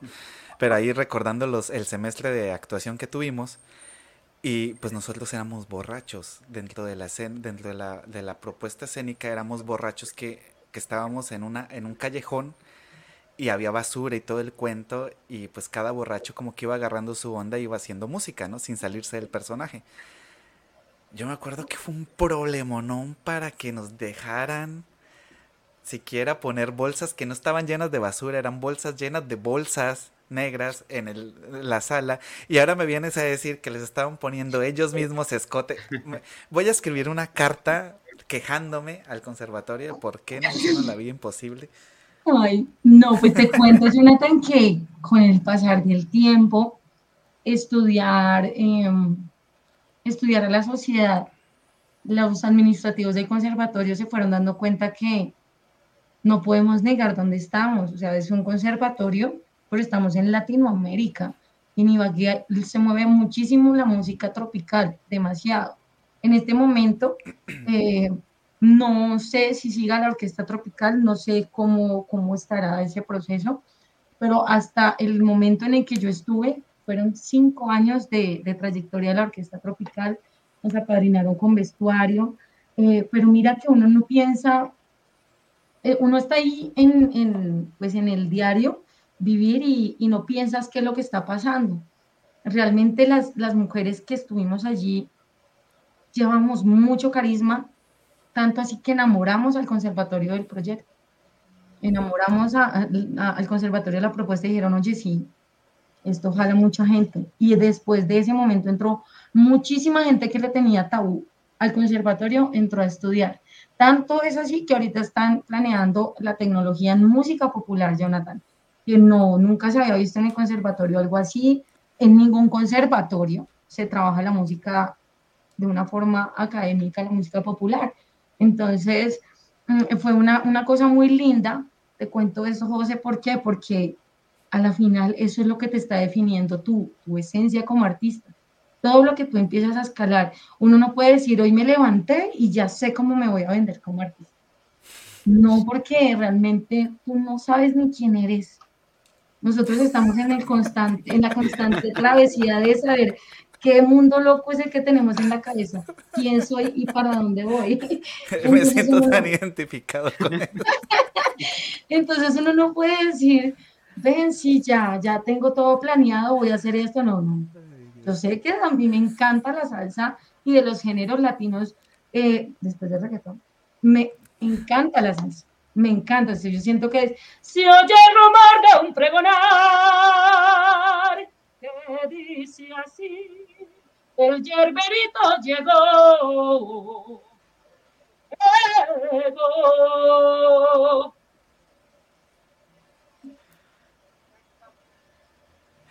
Sí. Eh, creo que cantaste muy fuerte y como que está moteando tantito el sonido, pero ahorita que pase tantito aire y yo creo que ya otra vez te vamos a poder escuchar. Qué vergüenza con ustedes. Bueno, eso es muy y el bueno. ¿qué está pasando? ¿Qué es eso? no, no, pues, sí, es que, pasa es nunca había que- cantado. Gracias, la, la técnica lírica te da una proyección muy, muy chévere. O sea, tú puedes estar cantándote una salsa sin micrófono si tú lo quieres. Por eso yo digo, la, la música clásica es maravillosa. Te da unas, unas herramientas grandísimas y yo siento que toda esa transición, esa depresión que me dio, que este género sí, que esto no, Dios mío, conflicto con X, Y persona y luego como que te levantas de las ruinas y haces eso es lo que te termina definiendo tu esencia como artista. Y grandes personas que están a tu lado, José, van diciéndote por aquí sí, ven, no hagas esto, pero de una forma muy sana. Uno también tiene que ver con de, eh, de qué persona se deja ayudar o guiar, porque hay mucha gente venenosa, muchísima gente que está alrededor tuyo y está sonriéndote y por detrás está mirando a ver si te desafinas, a ver si o hablando con la persona que te contrató para que la contraten a ella y no a ti. Entonces, No lo hagan. Sí, ojalá acá tengamos mucha ética profesional, todos los artistas, tener conciencia que para todos hay trabajo, pero no hay nada más lindo que respetar. Mira, mi, mi mejor amiga vocal es una gran soprano, se llama Vanessa Torres, si me estás viendo, Vane, te amo. Ella ahorita es soprano del Coro Filarmónico Juvenil de Bogotá y la nena ah, está rompiéndola acá muchísimo. No hay envidias. Ella es muy buena en lo que hace y yo soy cantante lírica, hago lo mío. Ella es cantante lírica, somos las dos cantantes líricas que ya ha graduado de, de la carrera de maestro porque las otras son otros colores vocales. Y, y siempre como las dos, en vez de estar como de rivales y vamos y no, y a tirarnos coditos así en la carrera, no. Antes nos unimos, nos apoyamos, ella hacía soprano uno, yo soprano dos, nos cambiábamos el papel y nos ayudamos. Y eso es lo que uno debe hacer como artista. Mira, mi, mi productor es un gran acordeonista, es un gran productor y, está produciendo a mucha más gente. Pero me dice, acá tú tienes una chispa muy chévere. Y lo que más me gusta de, de, de Xiomara es, es que es esa sensualidad, así, que tú hablas y te expresas así y, y fluye, y fluye muchísimo. No hay que tenerle miedo a eso. Si tú eres sensual, eres sensual. Si tú eres exótica, eres exótica. Si tú eres serio, eres serio. Si tú eres nostálgico, sensible y por todo lloras, que también me pasa, pues lo eres. lo eres y ya, y esa es tu esencia, y eso es lo que te construye. A la final, eh, cuando te empiezan a hacer un estudio, eso es lo que define tus colores, con los colores que te tienes que vender, de qué manera te tienes que vestir, el color de tu cabello, eh, cómo te ves expresar, ¿no? Todo eso es una construcción, José, constante, constante, que cuando tú dices, me voy a lanzar como artista, te empiezas a enfocar ahí y te dejas ayudar. Si tú no te dejas ayudar, si eres una persona necia, prepotente, vas a sufrir mucho en la música, Ouch. porque aquí no, eso no funciona. Eso es algo que siempre te va a decir como, hoy te levantas pensando una cosa, mañana otra, y entonces la, la persona que te está ayudando se va a volver una locura porque no hay un plan de acción, un plan de trabajo, ¿sí? Entonces es como, ven, yo me dejo guiar, tú eres el que la tiene clara para el negocio y yo me dedico a hacer música. ¿sí? Porque yo no sé nada de cómo mover las redes sociales, ni que no, no, ni siquiera del estudio de los colores, sí, que son cosas que, para, como siempre digo, zapatero a tus zapatos, sí, para cada persona y uno no puede pretender ser todas las cosas porque se vuelve loco, nomás ya ser músico es una cosa de locos, entonces que cada persona haga su trabajo, para eso cada persona estudia lo que estudia y dejarse guiar, ser humilde, si tú no eres calidad humana antes que artista, no, no, apague y vámonos más bien, porque esos artistas no trascienden. Por eso amo a Carol G, porque es una mujer sensata, le encanta ser para la gente. Uno ves eh, como otros artistas del género urbano que ni siquiera voltean a mirar al público, cuando el público es el que te da todo. Nosotros estamos para el público. Si tú no llegas pensando que ellos son la prioridad, que piensas que tú eres la prioridad, te vas a estrellar y te vas a quedar solo. Solo, solo. Mira, Axel Rose, ahorita tuvieron un, eh, todo, todo Guns N' Roses tuvo un concierto acá en Bogotá, en el Estadio del Campín, eh, hace dos semanas creo, si no estoy mal, y el estadio estuvo a reventar. Fue tanto la venta de boletería que tuvieron que hacer dos funciones, porque Guns N' Roses es para, para la gente. Ellos siempre han estado ahí. El conflicto social que tenían Axel y Slash por sus cosas, sus vagabundinadas, digo yo, y eso nos llevó a, tener muchos conflictos en la banda, pero, mm, pero bueno, a pesar de sus excesos, siempre han estado para ellos y sus fieles seguidores allá estaban locos. Yo vivo cerca al campín, bueno, no tan cerca, pero sí vivo cerca a la zona y eso estaba la locura, la locura. Entonces yo digo que uno está, mira, mira el de Arroyo, la gente pasa y Barranquilla se muere por el de Arroyo. O sea, el carnaval de Barranquilla, eh, alguien que se atreva a montarse a cantar algo del Joe, o sea, te está metiendo la boca, lo, lo hacen muy bien o lo abuchean, porque allá es, es sabotaje total cuando tú haces mal el género eh, y todo esto, ¿no? Entonces, pues no, hay que hacerle, hay que hacerle sin miedo, sin miedo al éxito, como decimos los colombianos. Fíjate que ahorita que mencionas eh, algo con lo que yo he batallado últimamente con músicos, más, más que todo hablando pues del ámbito folclórico, ¿no? Es, obviamente, pues está, está la parte del caimaneo, en, en Colombia sería el garroteo, ¿no? De los directores musicales de algunas agrupaciones. Y está este miedo que, de que si contratas a un manager, que si contratas a un representante, que si contratas a, alguien que pues te consiga ciertos eventos que te den caché o que te den estatus a nivel musical o a nivel pues de fanaticada, por decirlo así, sienten ese miedo de que les van a, robar dinero, ¿no? Eh, y algo que yo me he dado cuenta últimamente sin ánimos de quemar a nadie, pues, es, esta, esta como competencia desleal de parte de nosotros los músicos, porque, o sea, sí, sí, he fija, sí me he fijado que, que, por ejemplo, vamos a un evento con algún proveedor, ¿no? Aquí les llaman proveedores, que son los que se encargan, pues, de llevarte a los mejores hoteles de, de, de Jalisco y de Nayarit, ¿no? Y son hoteles donde, o sea, vaya, el buffet te sale en 85 dólares. ¿sí? Son carísimos, nomás por ir a comer en, un día. Y pasa lo de, ok, te pregunta porque pues a veces eh, el personal que trabaja ahí pues tiene sus eventos aparte, ¿no? Oye, pues cuánto cobran, ¿no? Está bien, listo, va. Si te preguntan y te llega y te dicen, diles, no, pues mira, podemos estar con esto, ¿no? Eh, pero muy diferente a que tú pases con todos y le des una tarjeta de tu grupo cuando a ti te está llevando un representante. No, siento que eso está muy mal. Eh, una vez tuve un conflicto porque, o sea, de la manera ingenua yo lo hice. Sí, o sea, yo dije, pues voy a llevar mis tarjetas y si me piden, pues chido, ¿no? Yo tenía en aquel entonces 20 años. Estamos hablando de hace 9 años. Ya no soy el mismo. Casi 30. ¿Sí? Casi 10, perdón. Eh, y yo le comenté a mi esposa, le dije, oye, mira, me voy a traer unas tarjetas mías porque si en algún momento a mí me piden como arpista, pues tener mis propias tarjetas, ¿no? Y ella sí me hizo el comentario, me dijo, ojo, si tú estás con el grupo, das tarjetas del grupo porque pues tú estás como grupo, ¿no? Sí, y yo le dije, sí, no, o sea, obviamente no voy a andar dando mis tarjetas cuando voy con agrupación. O sea, porque una cosa es Jonathan Totena, en este caso Raíces Música Mexicana, y otra cosa es Jonathan Totena como Jonathan Totena. O sea, a fin de cuentas, pues estoy vendiendo mis, todas mis plataformas, ¿no? Mira, Jonathan, que. Discúlpame, ibas a hablar. Eh, no, ya, ya, es para terminar el punto que, que sí es muy importante, pues no tenerle miedo. O sea, si, si tienes la también porque es costoso. O sea, tú no nos vas a negar que no es, no es, no es, barato tener un manager, ¿no?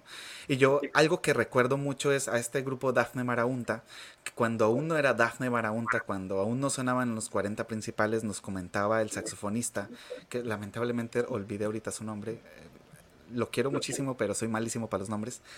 Él nos decía, es que nosotros tuvimos un manager y toda la banda decidió pagar el manager aunque nos cobraba el 60% de las tocadas, o sea, el, manager se quedaba con el 60%, ¿no? Pero fue la única manera en que Daphne Marabunta pudo llegar a tocar a Rock al Parque en Bogotá. Entonces, después de que tocaron en Rock al Parque a Bogotá, pues Dafne Barabunta se catapultó y empezó a sonar en los 40 principales de Colombia, ¿no? Fue una de las bandas más que llegó a pegar en ese momento. Y obviamente después cambiaron ya de manager. Hubo cosas turbias, ¿no? Como pues la mayoría de las agrupaciones cuando está empezando en algo, pues le, no le va muy bien, ¿no? Pero pues ahorita Dafne Barahunta es Dafne Barahunta, o sea, no hay, no hay ibaguereño que yo creo que no conozca quién es Dafne Marahunta.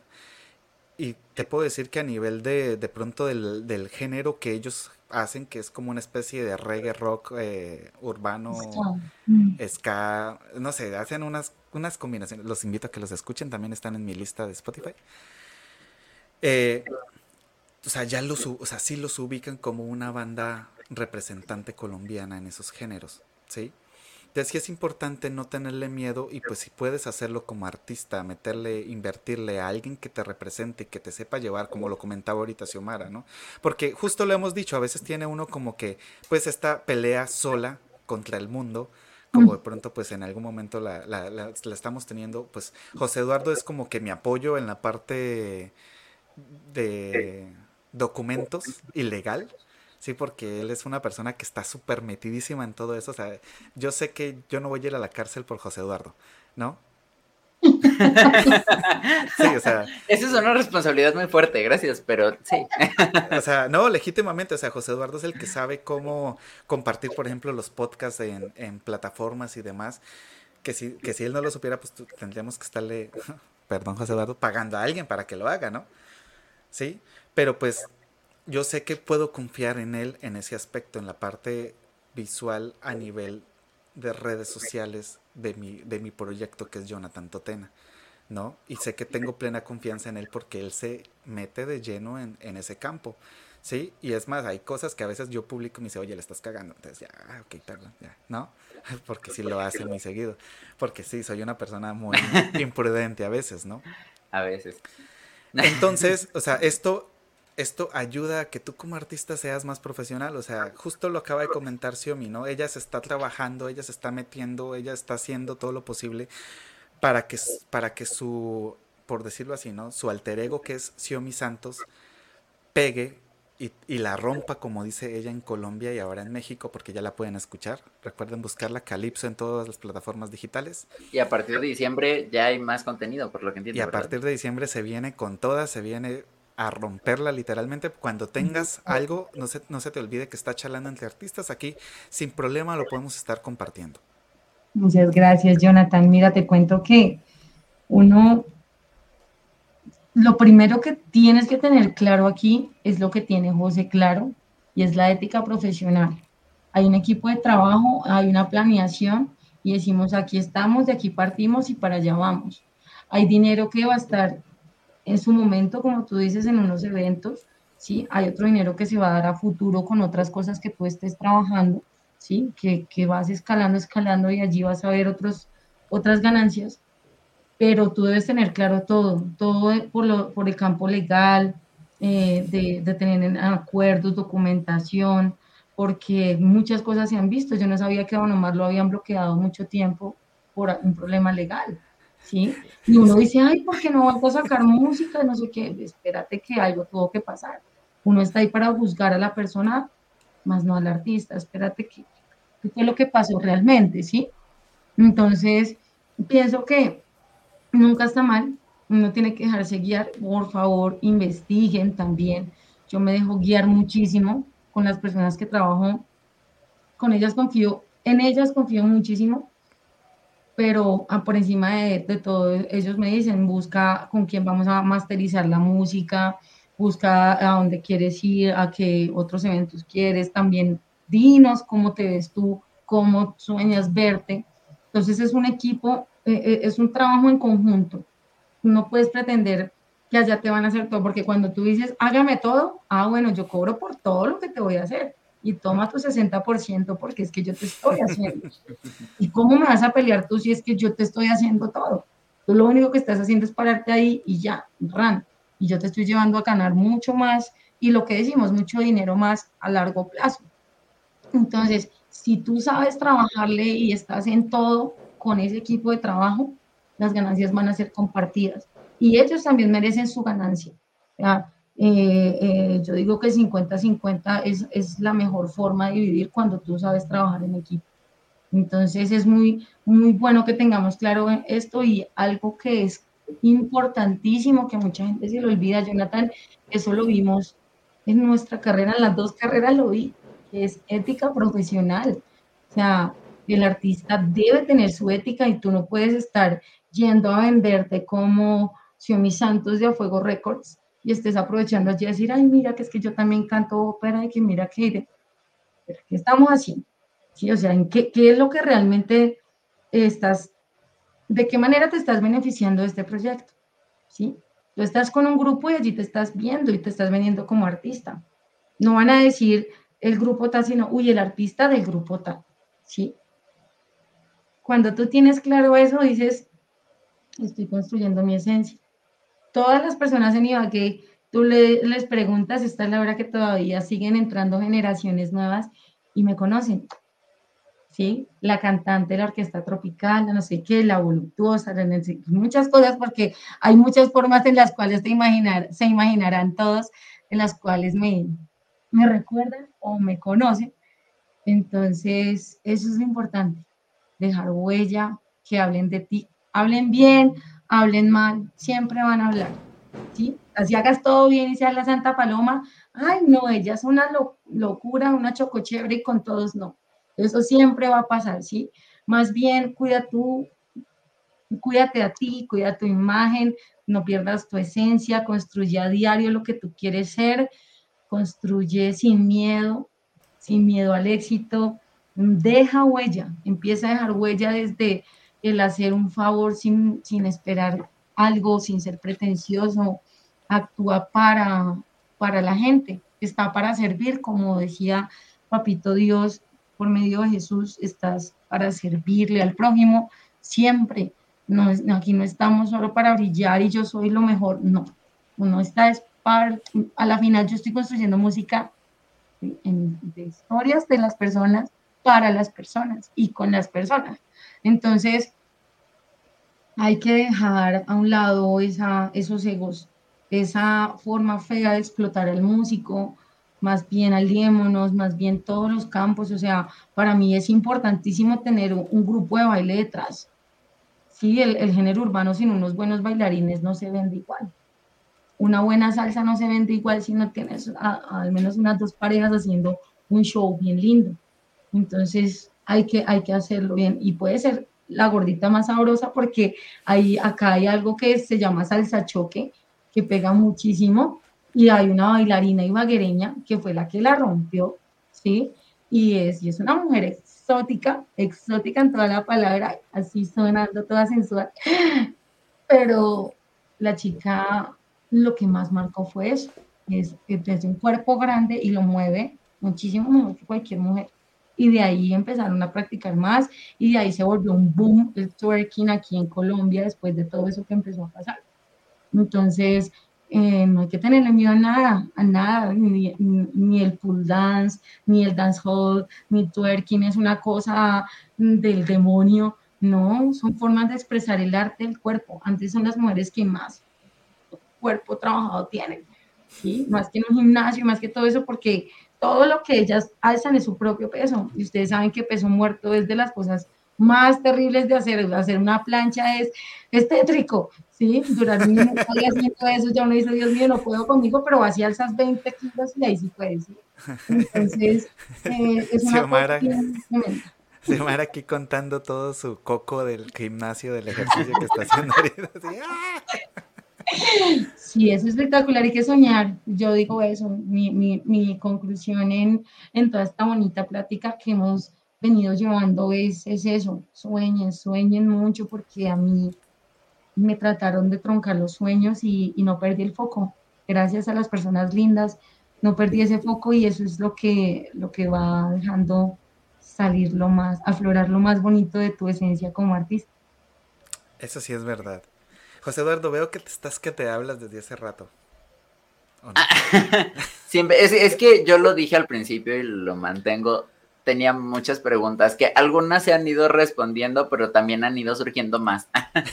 Qué lindo. También hace rato mencionabas la parte del, digo, ya, ya hablamos de la cuestión administrativa, la cuestión de la ética, todas estas cosas, pero pues aparte hay cuidados que uno debe mantener, ¿no? Jonathan, por ejemplo, debe cuidar mucho sus manos, sus músculos, tendones, todo eso. En tu caso, los pulmones, las cuerdas vocales, todo, todo, todo lo que se ocupa para cantar, que es algo eh, que hay que tener cuidados muy específicos que ya mencionabas. ¿Cuál es tu rutina, por ejemplo, para el cuidado de la voz, para poder mantener tu técnica bien, para poder, este, pues, no lastimarte, ¿no? A la, hora de trabajar. Ok. Mm, lo primero es que cambié por completo mi forma de hablar. Uno a veces habla con mucho peso en la voz y eso agota mucho más el cuerpo y las cuerdas vocales. Entonces hay que mirar conciencia, conciencia en el habla, conciencia en la dieta. Es algo importantísimo. Mis hábitos alimenticios cambiaron por completo y allí fue donde vi total sanidad en la voz. Aparte de ello, debe ser muy consciente en que hay que hacer un masaje en todo tu cuerpo, todo tu cuerpo es desde el piecito hasta el último cabellito, lo necesitamos para interpretar cualquier instrumento y muchísimo más en el canto porque en el canto necesitamos expresar, ¿sí? La espontaneidad de, de, la interpretación viene en esa expresión corporal. Entonces es muy importante hacer un estiramiento lindo, calentamiento primero, ¿sí? Entonces, si tú estás en la mañana y, y bueno, digamos que uno es, es de hábitos eh, normalmente dice, ay, no, qué pereza, hay que hacerlo. Hay que hacerlo, un calentamiento suave, movimientos del cuello, ¿sí? Eh, trabajar mucho los músculos faciales en la mañana, hacerte masajes aquí en el cuello, en los hombros, las piernas, la columna, cuidar ese, digamos, en Colombia le decimos, eh, cuando, cuando lastimas el dedo y sacas, digamos, la...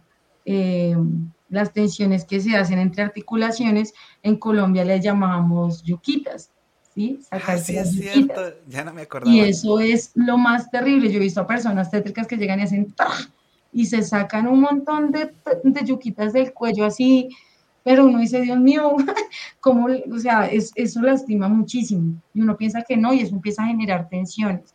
Y llega el momento donde sientes toda esta parte súper cargada y uno no sabe ni por qué ni cómo, pero tú le tocas a un bebé esta parte de la conexión de cuello con hombro y parece una gelatina.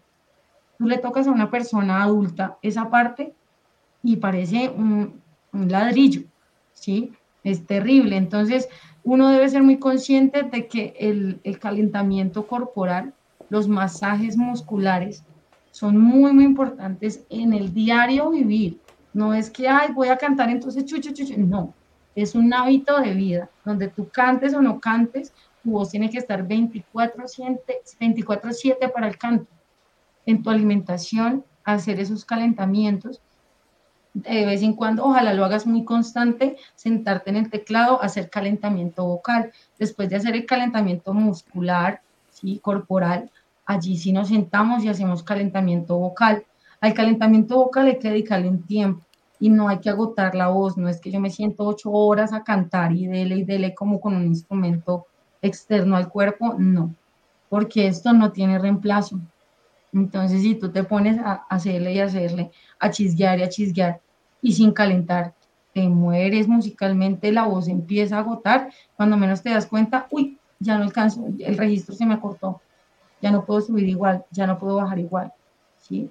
Entonces hay que tener mucha conciencia de eso. Nosotros tenemos que tener unos hábitos como cantantes. El hábito primordial, los dos primordiales, que eso sí no te puede faltar en el diario, es hacer esa, esa dieta rigurosa de saber qué puedes y qué no puedes comer. Y obviamente el calentamiento. Ese calentamiento es importantísimo. Si tú no te puedes sentar al piano a hacer calentamiento vocal, por favor, hazte el calentamiento eh, corporal y al menos haz algo que se llama eh, la vibración bilabial. ¿sí? Acá en Colombia le llamamos el carrito, que es el... ¿sí? Lo puedes hacer con la lengua R, R o Y esta forma haciendo diferentes intervalos, ligados, estacato, jugando con el abdomen, porque también hay que hacer fortalecimiento del colchón pélvico. Eso uno dice que no, y es la raíz de todo, de todo, de todo, de que la voz esté tranquila y que todo el aparato fonatorio esté funcionando normal y que todas las emociones negativas se vayan a la raíz de tu cuerpo, que son los pies, por medio del colchón pélvico. Hay una cosa muy divertida, José y Jonathan, que cuando tú empiezas a explorar en el canto más, tú te vuelves mucho más de, sensaciones más que de percepciones. ¿sí? Tú no puedes estar diciendo, esto se hace, no, siente cómo tu cuerpo lo quiere transmitir y ahí vas a saber emitir, porque nadie siente la A de la misma forma la O, la A, la A, ¿sí? De la misma forma como la siente Xiaomi Santos. Entonces tú tienes que trabajar en tu cuerpo, por eso es importantísimo esa constancia, que tú digas todos los días me levanto y hago algo por mi voz. Lo que nunca puede faltar, por favor, listo, tuviste un día estresante, no pudiste estirar, Dios mío, yo no sé, calentar, perdón, tienes que estirar. Después de haberle hecho malos hábitos a tu voz porque arrancaste, llegaste tarde, Dios mío, el mal del músico, ¿no? Llegar tarde. Entonces, si llegaste tarde, lo que pase eh, y te tocó cantar así, no olvides estirar después porque afectaste el músculo, afectaste las cuerdas y ellas necesitan un estiramiento. Allí viene la técnica Alexander que la podemos usar en el calentamiento o en el estiramiento, que es la relajación de los músculos eh, que más necesitamos para el canto, ¿sí? hay que hacerse masajes en la, en la parte superior del pecho, donde, que es donde más tenemos tensiones por cargar maletas, ¿sí? los hombros, toda esta parte, el cuello se tensiona mucho y es lo que más usamos para el canto. ¿sí? Entonces debemos ser muy conscientes de ellos y por favor la hidratación. Hay gente que piensa que no y se sube a cantar a esa tarima tres, cuatro horas y ya están hablando así y no sé por qué. Pues Dios mío, no le has dado agua por tres horas a tu cuerpo estás botando y botando salivita de micropartículas, pues te deshidratas. Entonces uno tiene que ser muy consciente de, de, de eso, somos agua, somos más agua que otra cosa. Entonces, y en vez de meterle agua, le meten tequilita. Y entonces eso, mira, yo a eso le tengo también que darles un consejo grandísimo, me encanta tomar, me encanta el tequila. Desde mis tragos favoritos es el ron y el tequila. Eso sí, tengo que ir a México a probar el buen tequila porque sé que acá lo así como lo más top que, he probado es Don Julio. Y entonces sé que hay muchas cosas más maravillosas, pero ojo con eso. También la ética profesional va con el trago. Yo digo que uno, uno se puede, hay momentos para todo, ¿no? Y digamos, ya si la persona que te contrató te dijo, ven, tómate un tequila, pero un tequila, no te emborraches en tarima.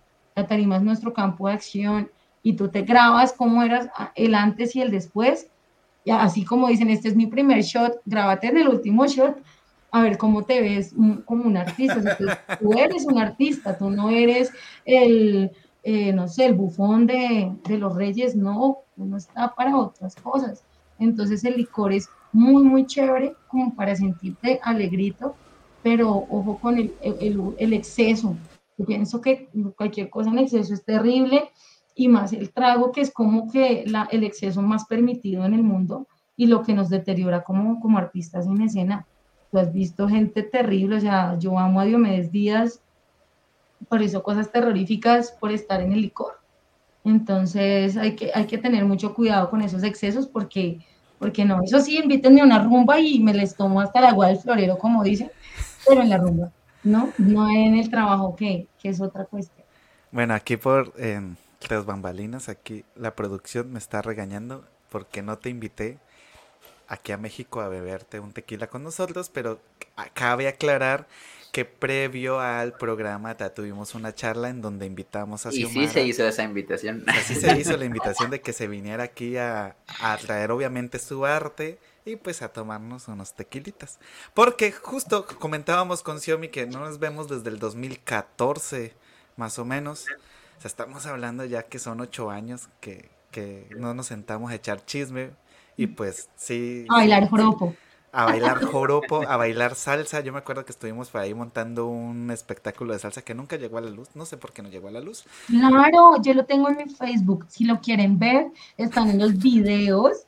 de Facebook, donde Jonathan y yo éramos unos bebés en la música y Dagoberto obviamente nos hizo todo el show. Ahí pueden ver lo que les digo de la sensualidad, que yo siempre le tuve pánico, pero eso nos silbaron más que cuando tú vas desnudo por la 3 en Bogotá. O sea, eso fue eh, una cosa de locos ese día y hemos hecho cosas muy lindas, así que no, allá estaré. Yo tengo una hermana en México estudiando la especialización y, y espero poder ir a que hagamos música, a que nos sentemos y luego de hacer muy buena música, a tomarnos unos muy buenos tequilas, a que me enseñen a tomar tequila y a comer picante, porque yo el picante le tengo pánico, entonces abdomen, prepárate porque mi estomaguito va a hacer cosas locas cuando vaya a México, pero pues iré preparada también para poderlo asumir. Mucha agua. Bueno, Xiomi, eh, nos has contado sin fin de historias y varias, varios momentos, pero pues obviamente ya se nos fue hora y 45 y todo lo bueno tiene un inicio y pues tiene un final. Así que cuéntanos así alguna anécdota que haya marcado tu carrera, aparte de todas las que ya nos contaste, pero que tú digas, este fue el parteaguas en donde Xiomi Santos pudo haber nacido o donde te diste cuenta que eh, podías enfocarte en otros aspectos, ¿no? Ok. Yo he hecho muchísimas cosas como te, les he contado a todos, pero el momento más icónico en mi carrera en general fue cuando un 8 de diciembre nos piden a la Orquesta Tropical del Conservatorio cubrir un evento de Navidad por medio de la alcaldía y la gobernación. Y yo por primera vez me lanzo con toda, con toda, con toda, eso fue en el 2016, si no estoy mal, me lanzo con toda a, a mostrar lo que soy y ahí esa tarima que va hacia el público, que se sale de la cuadrícula normal y yo salgo a hacer show. dije, Dios mío, ¿quién, quién es usted? Porque yo jamás había hecho algo así me temblaban las piernas del escalofrío por estar con unos tacones más grandes que esos tacones de 12, 14 centímetros, algo así eran, y, y me temblaban, pero aún así no me caía de la emoción que tenía y contagié a todo el mundo.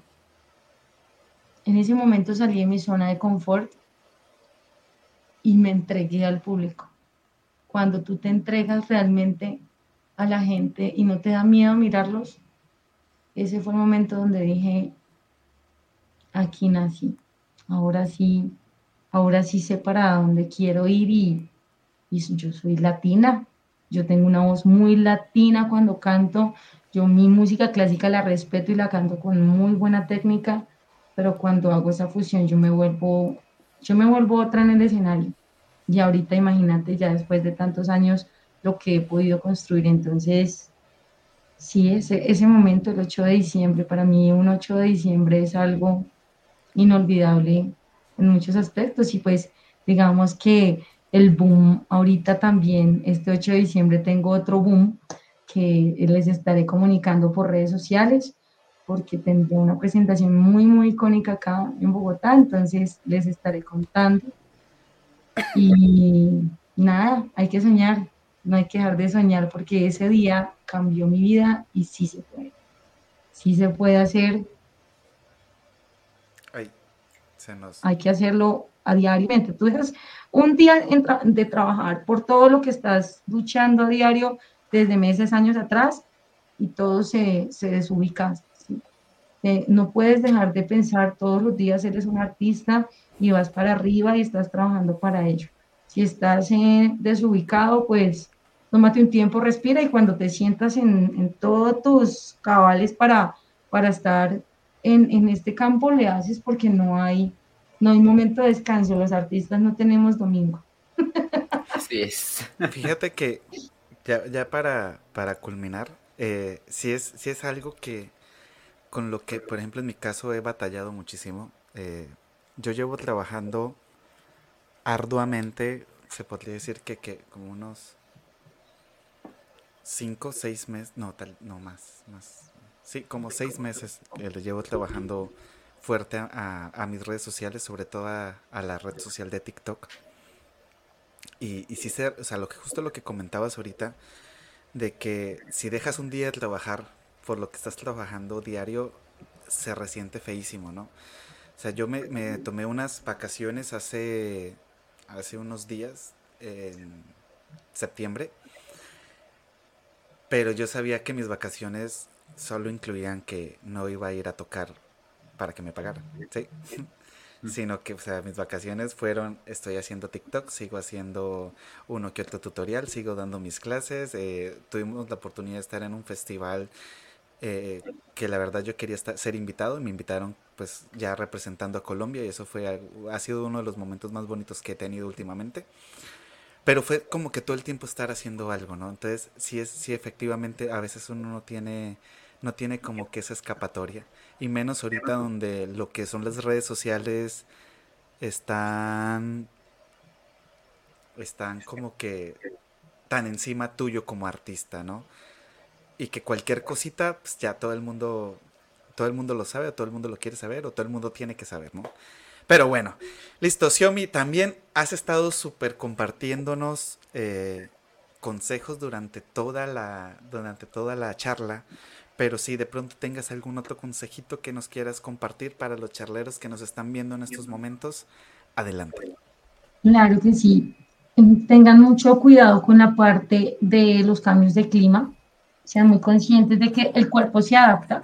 Somos tan maravillosos, tan bien hechos por Dios que el cuerpo se adapta muy fácilmente.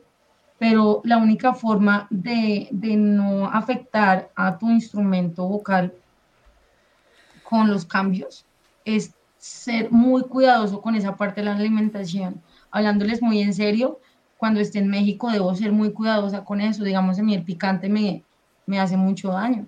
Entonces debo tener mucho cuidado con ello. Y lo único que nos va a permitir tener eh, el, el, cuerpo sano con ello es ser cuidadosos con la alimentación, con los climas y con la hidratación.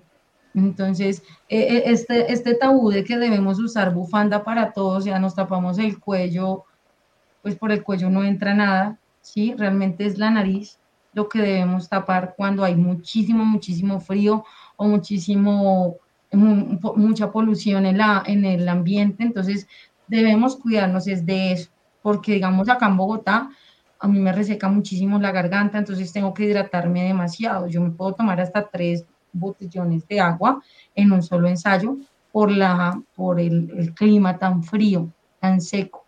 Entonces, ser muy conscientes de eso para que no vayamos a tener problemas. No olviden nunca pedir consejos de gente que ya tenga una experiencia. No se vayan con el primer manager que salió allí de la vuelta de la esquina. Con todo respeto a los que lo estamos intentando, pero todos tenemos que escalar para poder llegar a un nivel y decir, ya estoy listo para, para incursionar en este campo de acción. Y ya, este sería, yo creo que mi último consejo. Y como les dije, el eslogan para mí, para esta, para esta hermosa reunión, antes de, de decirles gracias, gracias, es no dejes nunca de soñar, porque no dejes nunca de soñar. Ahí está toda la esencia de, de nosotros como artistas. Así como pasó con Dari Yankee cuando estaba en los suburbios de su amada tierra y nadie creía en él y mira, ahora es el artista más top después de Tego Calderón en el género urbano. Entonces, hay que soñar, hay que soñar, hay que hacerle con todo, agradecerles muchísimo, José, muchísimo, Jonathan, por esta oportunidad, porque sé que mucha gente que jamás me había visto me está escuchando, me está viendo, nos está siguiendo, así como la gente que me sigue a mí los va a seguir vamos para adelante todos, es un sueño en conjunto y Dios los bendiga, bendiga la carrera musical de todas las personas que nos están viendo, de los tres, y, para adelante, para adelante y vernos pronto. Ya quiero ir a México. Xiaomi, eh, antes de que nos despidamos, coméntanos, porfa, ¿En dónde te pueden buscar los charleros que te están escuchando en estos momentos? ¿Cómo apareces en Facebook? ¿Cómo apareces en Instagram? ¿En qué otra red social te pueden buscar? Si te quieren contratar, ¿a qué número deben buscarte? Claro que sí. Todas las personas me pueden buscar en Facebook, tanto en mi página oficial como una personal, Claro que la personal ahorita tiene mil restricciones, entonces eh, me pueden buscar como Xiomi Santos, tal cual como está en la, en la reunión con I latina, Y al final. En Instagram me pueden buscar como arroba la soprano raya al piso, al igual que en TikTok. Allí estoy en estas redes sociales, en Spotify también estoy como Xiomi Santos, estamos como a Fuego Records, la disquera porque desde diciembre aparezco como Xioni Santos en las plataformas musicales. Hasta el momento solamente tenemos como a Fuego Records y Dubi Dubi Studios eh, la canción que les decía en todas las plataformas musicales, que es una canción en conjunto con mi productor. Allí estamos cantando los dos. En estas redes me pueden seguir, hasta el momento son las redes que tengo, no, no, no utilizo Twitter todavía, pero, pero sí, pero también estamos en ese proceso y, y, bueno, allí estaremos mostrando todo, todo, la verdad, las contrataciones las manejaremos por redes sociales, todo por Instagram, porque es, es, la, es la cadena directamente con mi productor. Y pues como hablábamos de la ética profesional, yo no, no trabajo en este proyecto sola, sino por medio de, de la disquera. Ya si quieren otros géneros musicales que no sea el género urbano, ya es muy, muy diferente y allí sí podemos trabajarlo por, por la red social personal de, de Xiaomi Santos en Facebook y, y, pues ya les podré comunicar mi, mi vía telefónica o de qué manera podemos llegar a tener otro contacto para, para estos proyectos, porque igual también saben que estoy trabajando con la Orquesta Tropical del Ejército, que es un peldaño hermoso que estoy disfrutando y al cual le voy a sacar mil, mil provechos y puedo durar allí mil años, los mil años estaré, pero hay que, hay que sacarle provecho a todo. Entonces en eso estoy. Vamos a ver qué va pasando, pero artista urbana 100%. Excelente, pues lo escucharon aquí en Charlando entre Artistas. José Eduardo, ¿qué quieres añadir antes de terminar? Así es, pues primero que nada, ya como dijimos también al inicio del podcast, muchas gracias por habernos dado estas dos horas de tu tiempo que la verdad han sido divertidísimas y aparte aprendimos muchísimo. Eh, es, este es de esos episodios en los que verdaderamente salimos así con las tres libretas llenas de todo lo que aprendimos, que tenemos que hacer, que no tenemos que hacer, porque siempre es necesario, siempre es necesario que alguien venga y que nos diga, mira, esto, esto, esto, para ir avanzando. Al fin y al cabo, al fin y al cabo, para eso empezamos el podcast, para que pues todos podamos aprender un poco de, de, las trayectorias de todos. Entonces, pues de verdad, muchísimas gracias por venir, por compartirnos un poco de lo que tú haces, de lo que tú sabes, de todos tus conocimientos, de tu trayectoria. Siento que tanto Jonathan como yo, como los charleros, estamos encantados con este episodio, así que de verdad, muchísimas gracias. José, Jonathan, mil, mil gracias. Yo estoy muy contenta, créanme que para uno de artista estas invitaciones son maravillosas, te sube el ánimo y la proyección aún más y la ambición en la música muchísimo, muchísimo más. Y no se les olvide que para ser un gran artista hay que hacer es, es el trabajo colectivo. Yo aprendo mucho más cuando estoy en comunicación con los otros artistas y no me creo mi cuento sola, porque ese, esa comunicación constante es lo que nos hace realmente ser el artista que queremos hoy aprendo de Jonathan, ayer aprendí de Jonathan, hoy estoy aprendiendo de José, mañana voy a aprender de otra persona. Y eso es lo que nos va a hacer, nos va a construir. Y ahí es donde realmente eres como artista, porque eres de, de, de todas las personitas que han tocado tu vida, la esencia que estás mostrando ahora. Muchas eso gracias. muy, muy cierto. Con todo gusto, Sumi, siempre es un placer hablar contigo. Me alegro muchísimo. Eh, recordar todas esas anécdotas del conservatorio, que nos faltaron muchas por contar aquí en el programa, que más adelante se nos dará la oportunidad. De verdad, ha sido un placer tenerte aquí. Me alegra muchísimo ver todo lo que estás haciendo. De verdad, para mí es un orgullo ver a mis amigos y conocidos ir logrando cada una de las metas que se propone, ir viendo cómo este cambio, esta evolución que han tenido en el transcurso de los años. Han sido 13 años en los que he visto cómo has cambiado y la verdad me alegra demasiado. Espero que nos veamos en un futuro y por qué no hacer algo urbano y folclórico, algo bien locochón. Por ahí lo podemos estar armando, vaya, todo es posible en esta vida. Me encantaría, me encantaría. Yo vivo muy orgullosa. A José no, no lo conozco en el campo musical, pero Jonathan es una persona muy versátil, muy talentosa, el mejor artista que conocí acá, he visto muchas personas, pero así como baila, toca esa, esa arpa y es algo espectacular verlo. Y es un orgullo para mí que Jonathan me haya llamado José porque, porque es una persona que admiramos mucho. Todos los artistas que hemos estado cerca de Jonathan, nadie, nadie se atreve a hablar de la música llanera así, o sea, es Jonathan. Aquí nadie más, bueno, ya en Ibagué, nadie más hizo música llanera sino Jonathan y nadie ha tocado ese campo porque es algo de, de mucho respeto. Pienso que es de las músicas más complejas que hay en, en Colombia, Venezuela. Entonces, eh, mucho respeto, mucha admiración a ti, muchas gracias, que dicha verlos. Encantadísima con lo que me dices del mezclar el folclore, porque o sea, eso, de ahí es donde nacen las cosas más lindas. Siempre lo he dicho, siempre de la fusión y la exploración nace. Así es que han nacido mis canciones. Y conocerte, José, que hagamos algo muy, muy chévere musicalmente y, y vamos todos para adelante. Hay que estar en equipo para, para poder avanzar. Claro. Claro que sí. Para los charleros que nos están viendo antes de que se nos olvide, porque posiblemente sí se nos iba a olvidar, recuerden que a partir del siguiente domingo tenemos cambio de horario aquí en México nos vamos, si no estoy mal, una hora atrás, ¿sí o no, José Eduardo? Creo que sí, pero si no, de todas formas estén pendientes de las redes sociales de Jonathan Totena, de José Eduardo Acosta y de Charlando entre Artistas, porque ahí les vamos a estar compartiendo cómo va a estar la onda del cambio de horario, porque también es el último cambio de horario que vamos a hacer en este país. Entonces, pues hay, hay, que hacerlo acá con toda la pompa y circunstancia, porque oye, sí, sí, sí, es un momento bastante fuerte en la historia en el que por fin ganamos. Y bueno, pues recordarles que el siguiente lunes no tenemos episodio, pero sí les vamos a estar compartiendo porque ya por fin nos pusimos de acuerdo con José Eduardo. Le hemos estado trabajando muchísimo porque recuerden que no solo es charlando de artistas, es el perfil de José Eduardo Acosta, es el perfil de Jonathan Totenan, los que estamos trabajando, le estamos metiendo el hombro y las ganas y aún así. Y también aparte de eso, trabajamos en otros proyectos, entonces si es complicado, aún no nos da para poderle pagar a alguien para que nos haga todo lo que queremos que hagan.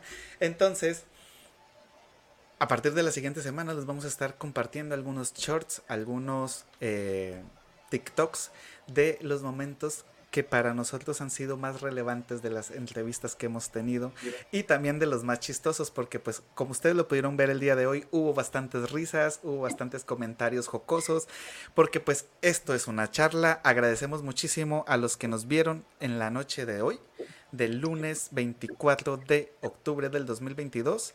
Xiaomi, ¿algo más que quieras agradecer? Antes de y agradecerle a todas las personas que se conectan, que siguen este gran, esta gran propuesta que tienen, porque muy pocas personas piensan en los demás artistas, no como artista, no piensan en los otros artistas normalmente, que ese chip hay que cambiarlo.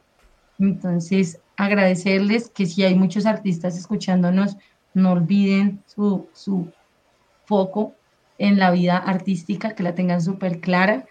Y nada, seguirnos, a seguirnos todos en redes sociales y para adelante, porque nadie tiene 100 mil billones de pesos debajo de la cama para decir vamos a salir adelante ya. Eso va pasando poco a poco y yo tampoco los tengo, no crean. Hay que trabajar poco a poco en ello y, y así es que empezamos a ver eh, las ganancias en nuestro proyecto musical y pues asimismo económicas. Invitamos a todos los que nos están viendo desde YouTube que se suscriban a este canal, denle suscribir, denle la campanita porque como cada lunes tenemos pues programas diferentes, invitados diferentes. Recuerden que hemos tenido de todo un poquito, hemos tenido drag, hemos tenido pintores, eh, ilustradores, José Eduardo, ayúdame porque ya se me olvidó. Promotores, porque también hemos eh, buscado no solamente a las personas que están sobre el escenario frente a la trima, no, también a las personas que están atrás, porque pues justo como menciona Xiomi, este es un trabajo de equipo, también ya estuvo con nosotros la licenciada Bertaelda, que es este, promotora cultural, es organizadora de festivales, eh, ha habido bailarines, actores, gastrónomos, este muchas cosas. locutores. Músicos, locutores, fotógrafos.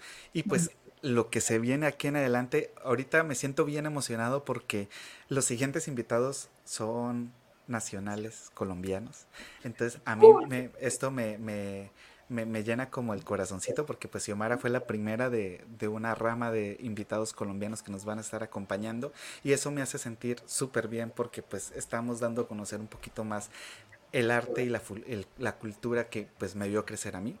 Y pues los invitamos a que nos acompañen cada lunes a partir de las 8 pm y pues chicos, esto fue Charlando entre Artistas. Muchas gracias. Así es. Hasta luego. Gracias para todos. Gracias. Adiós. Chao. Gracias, producción.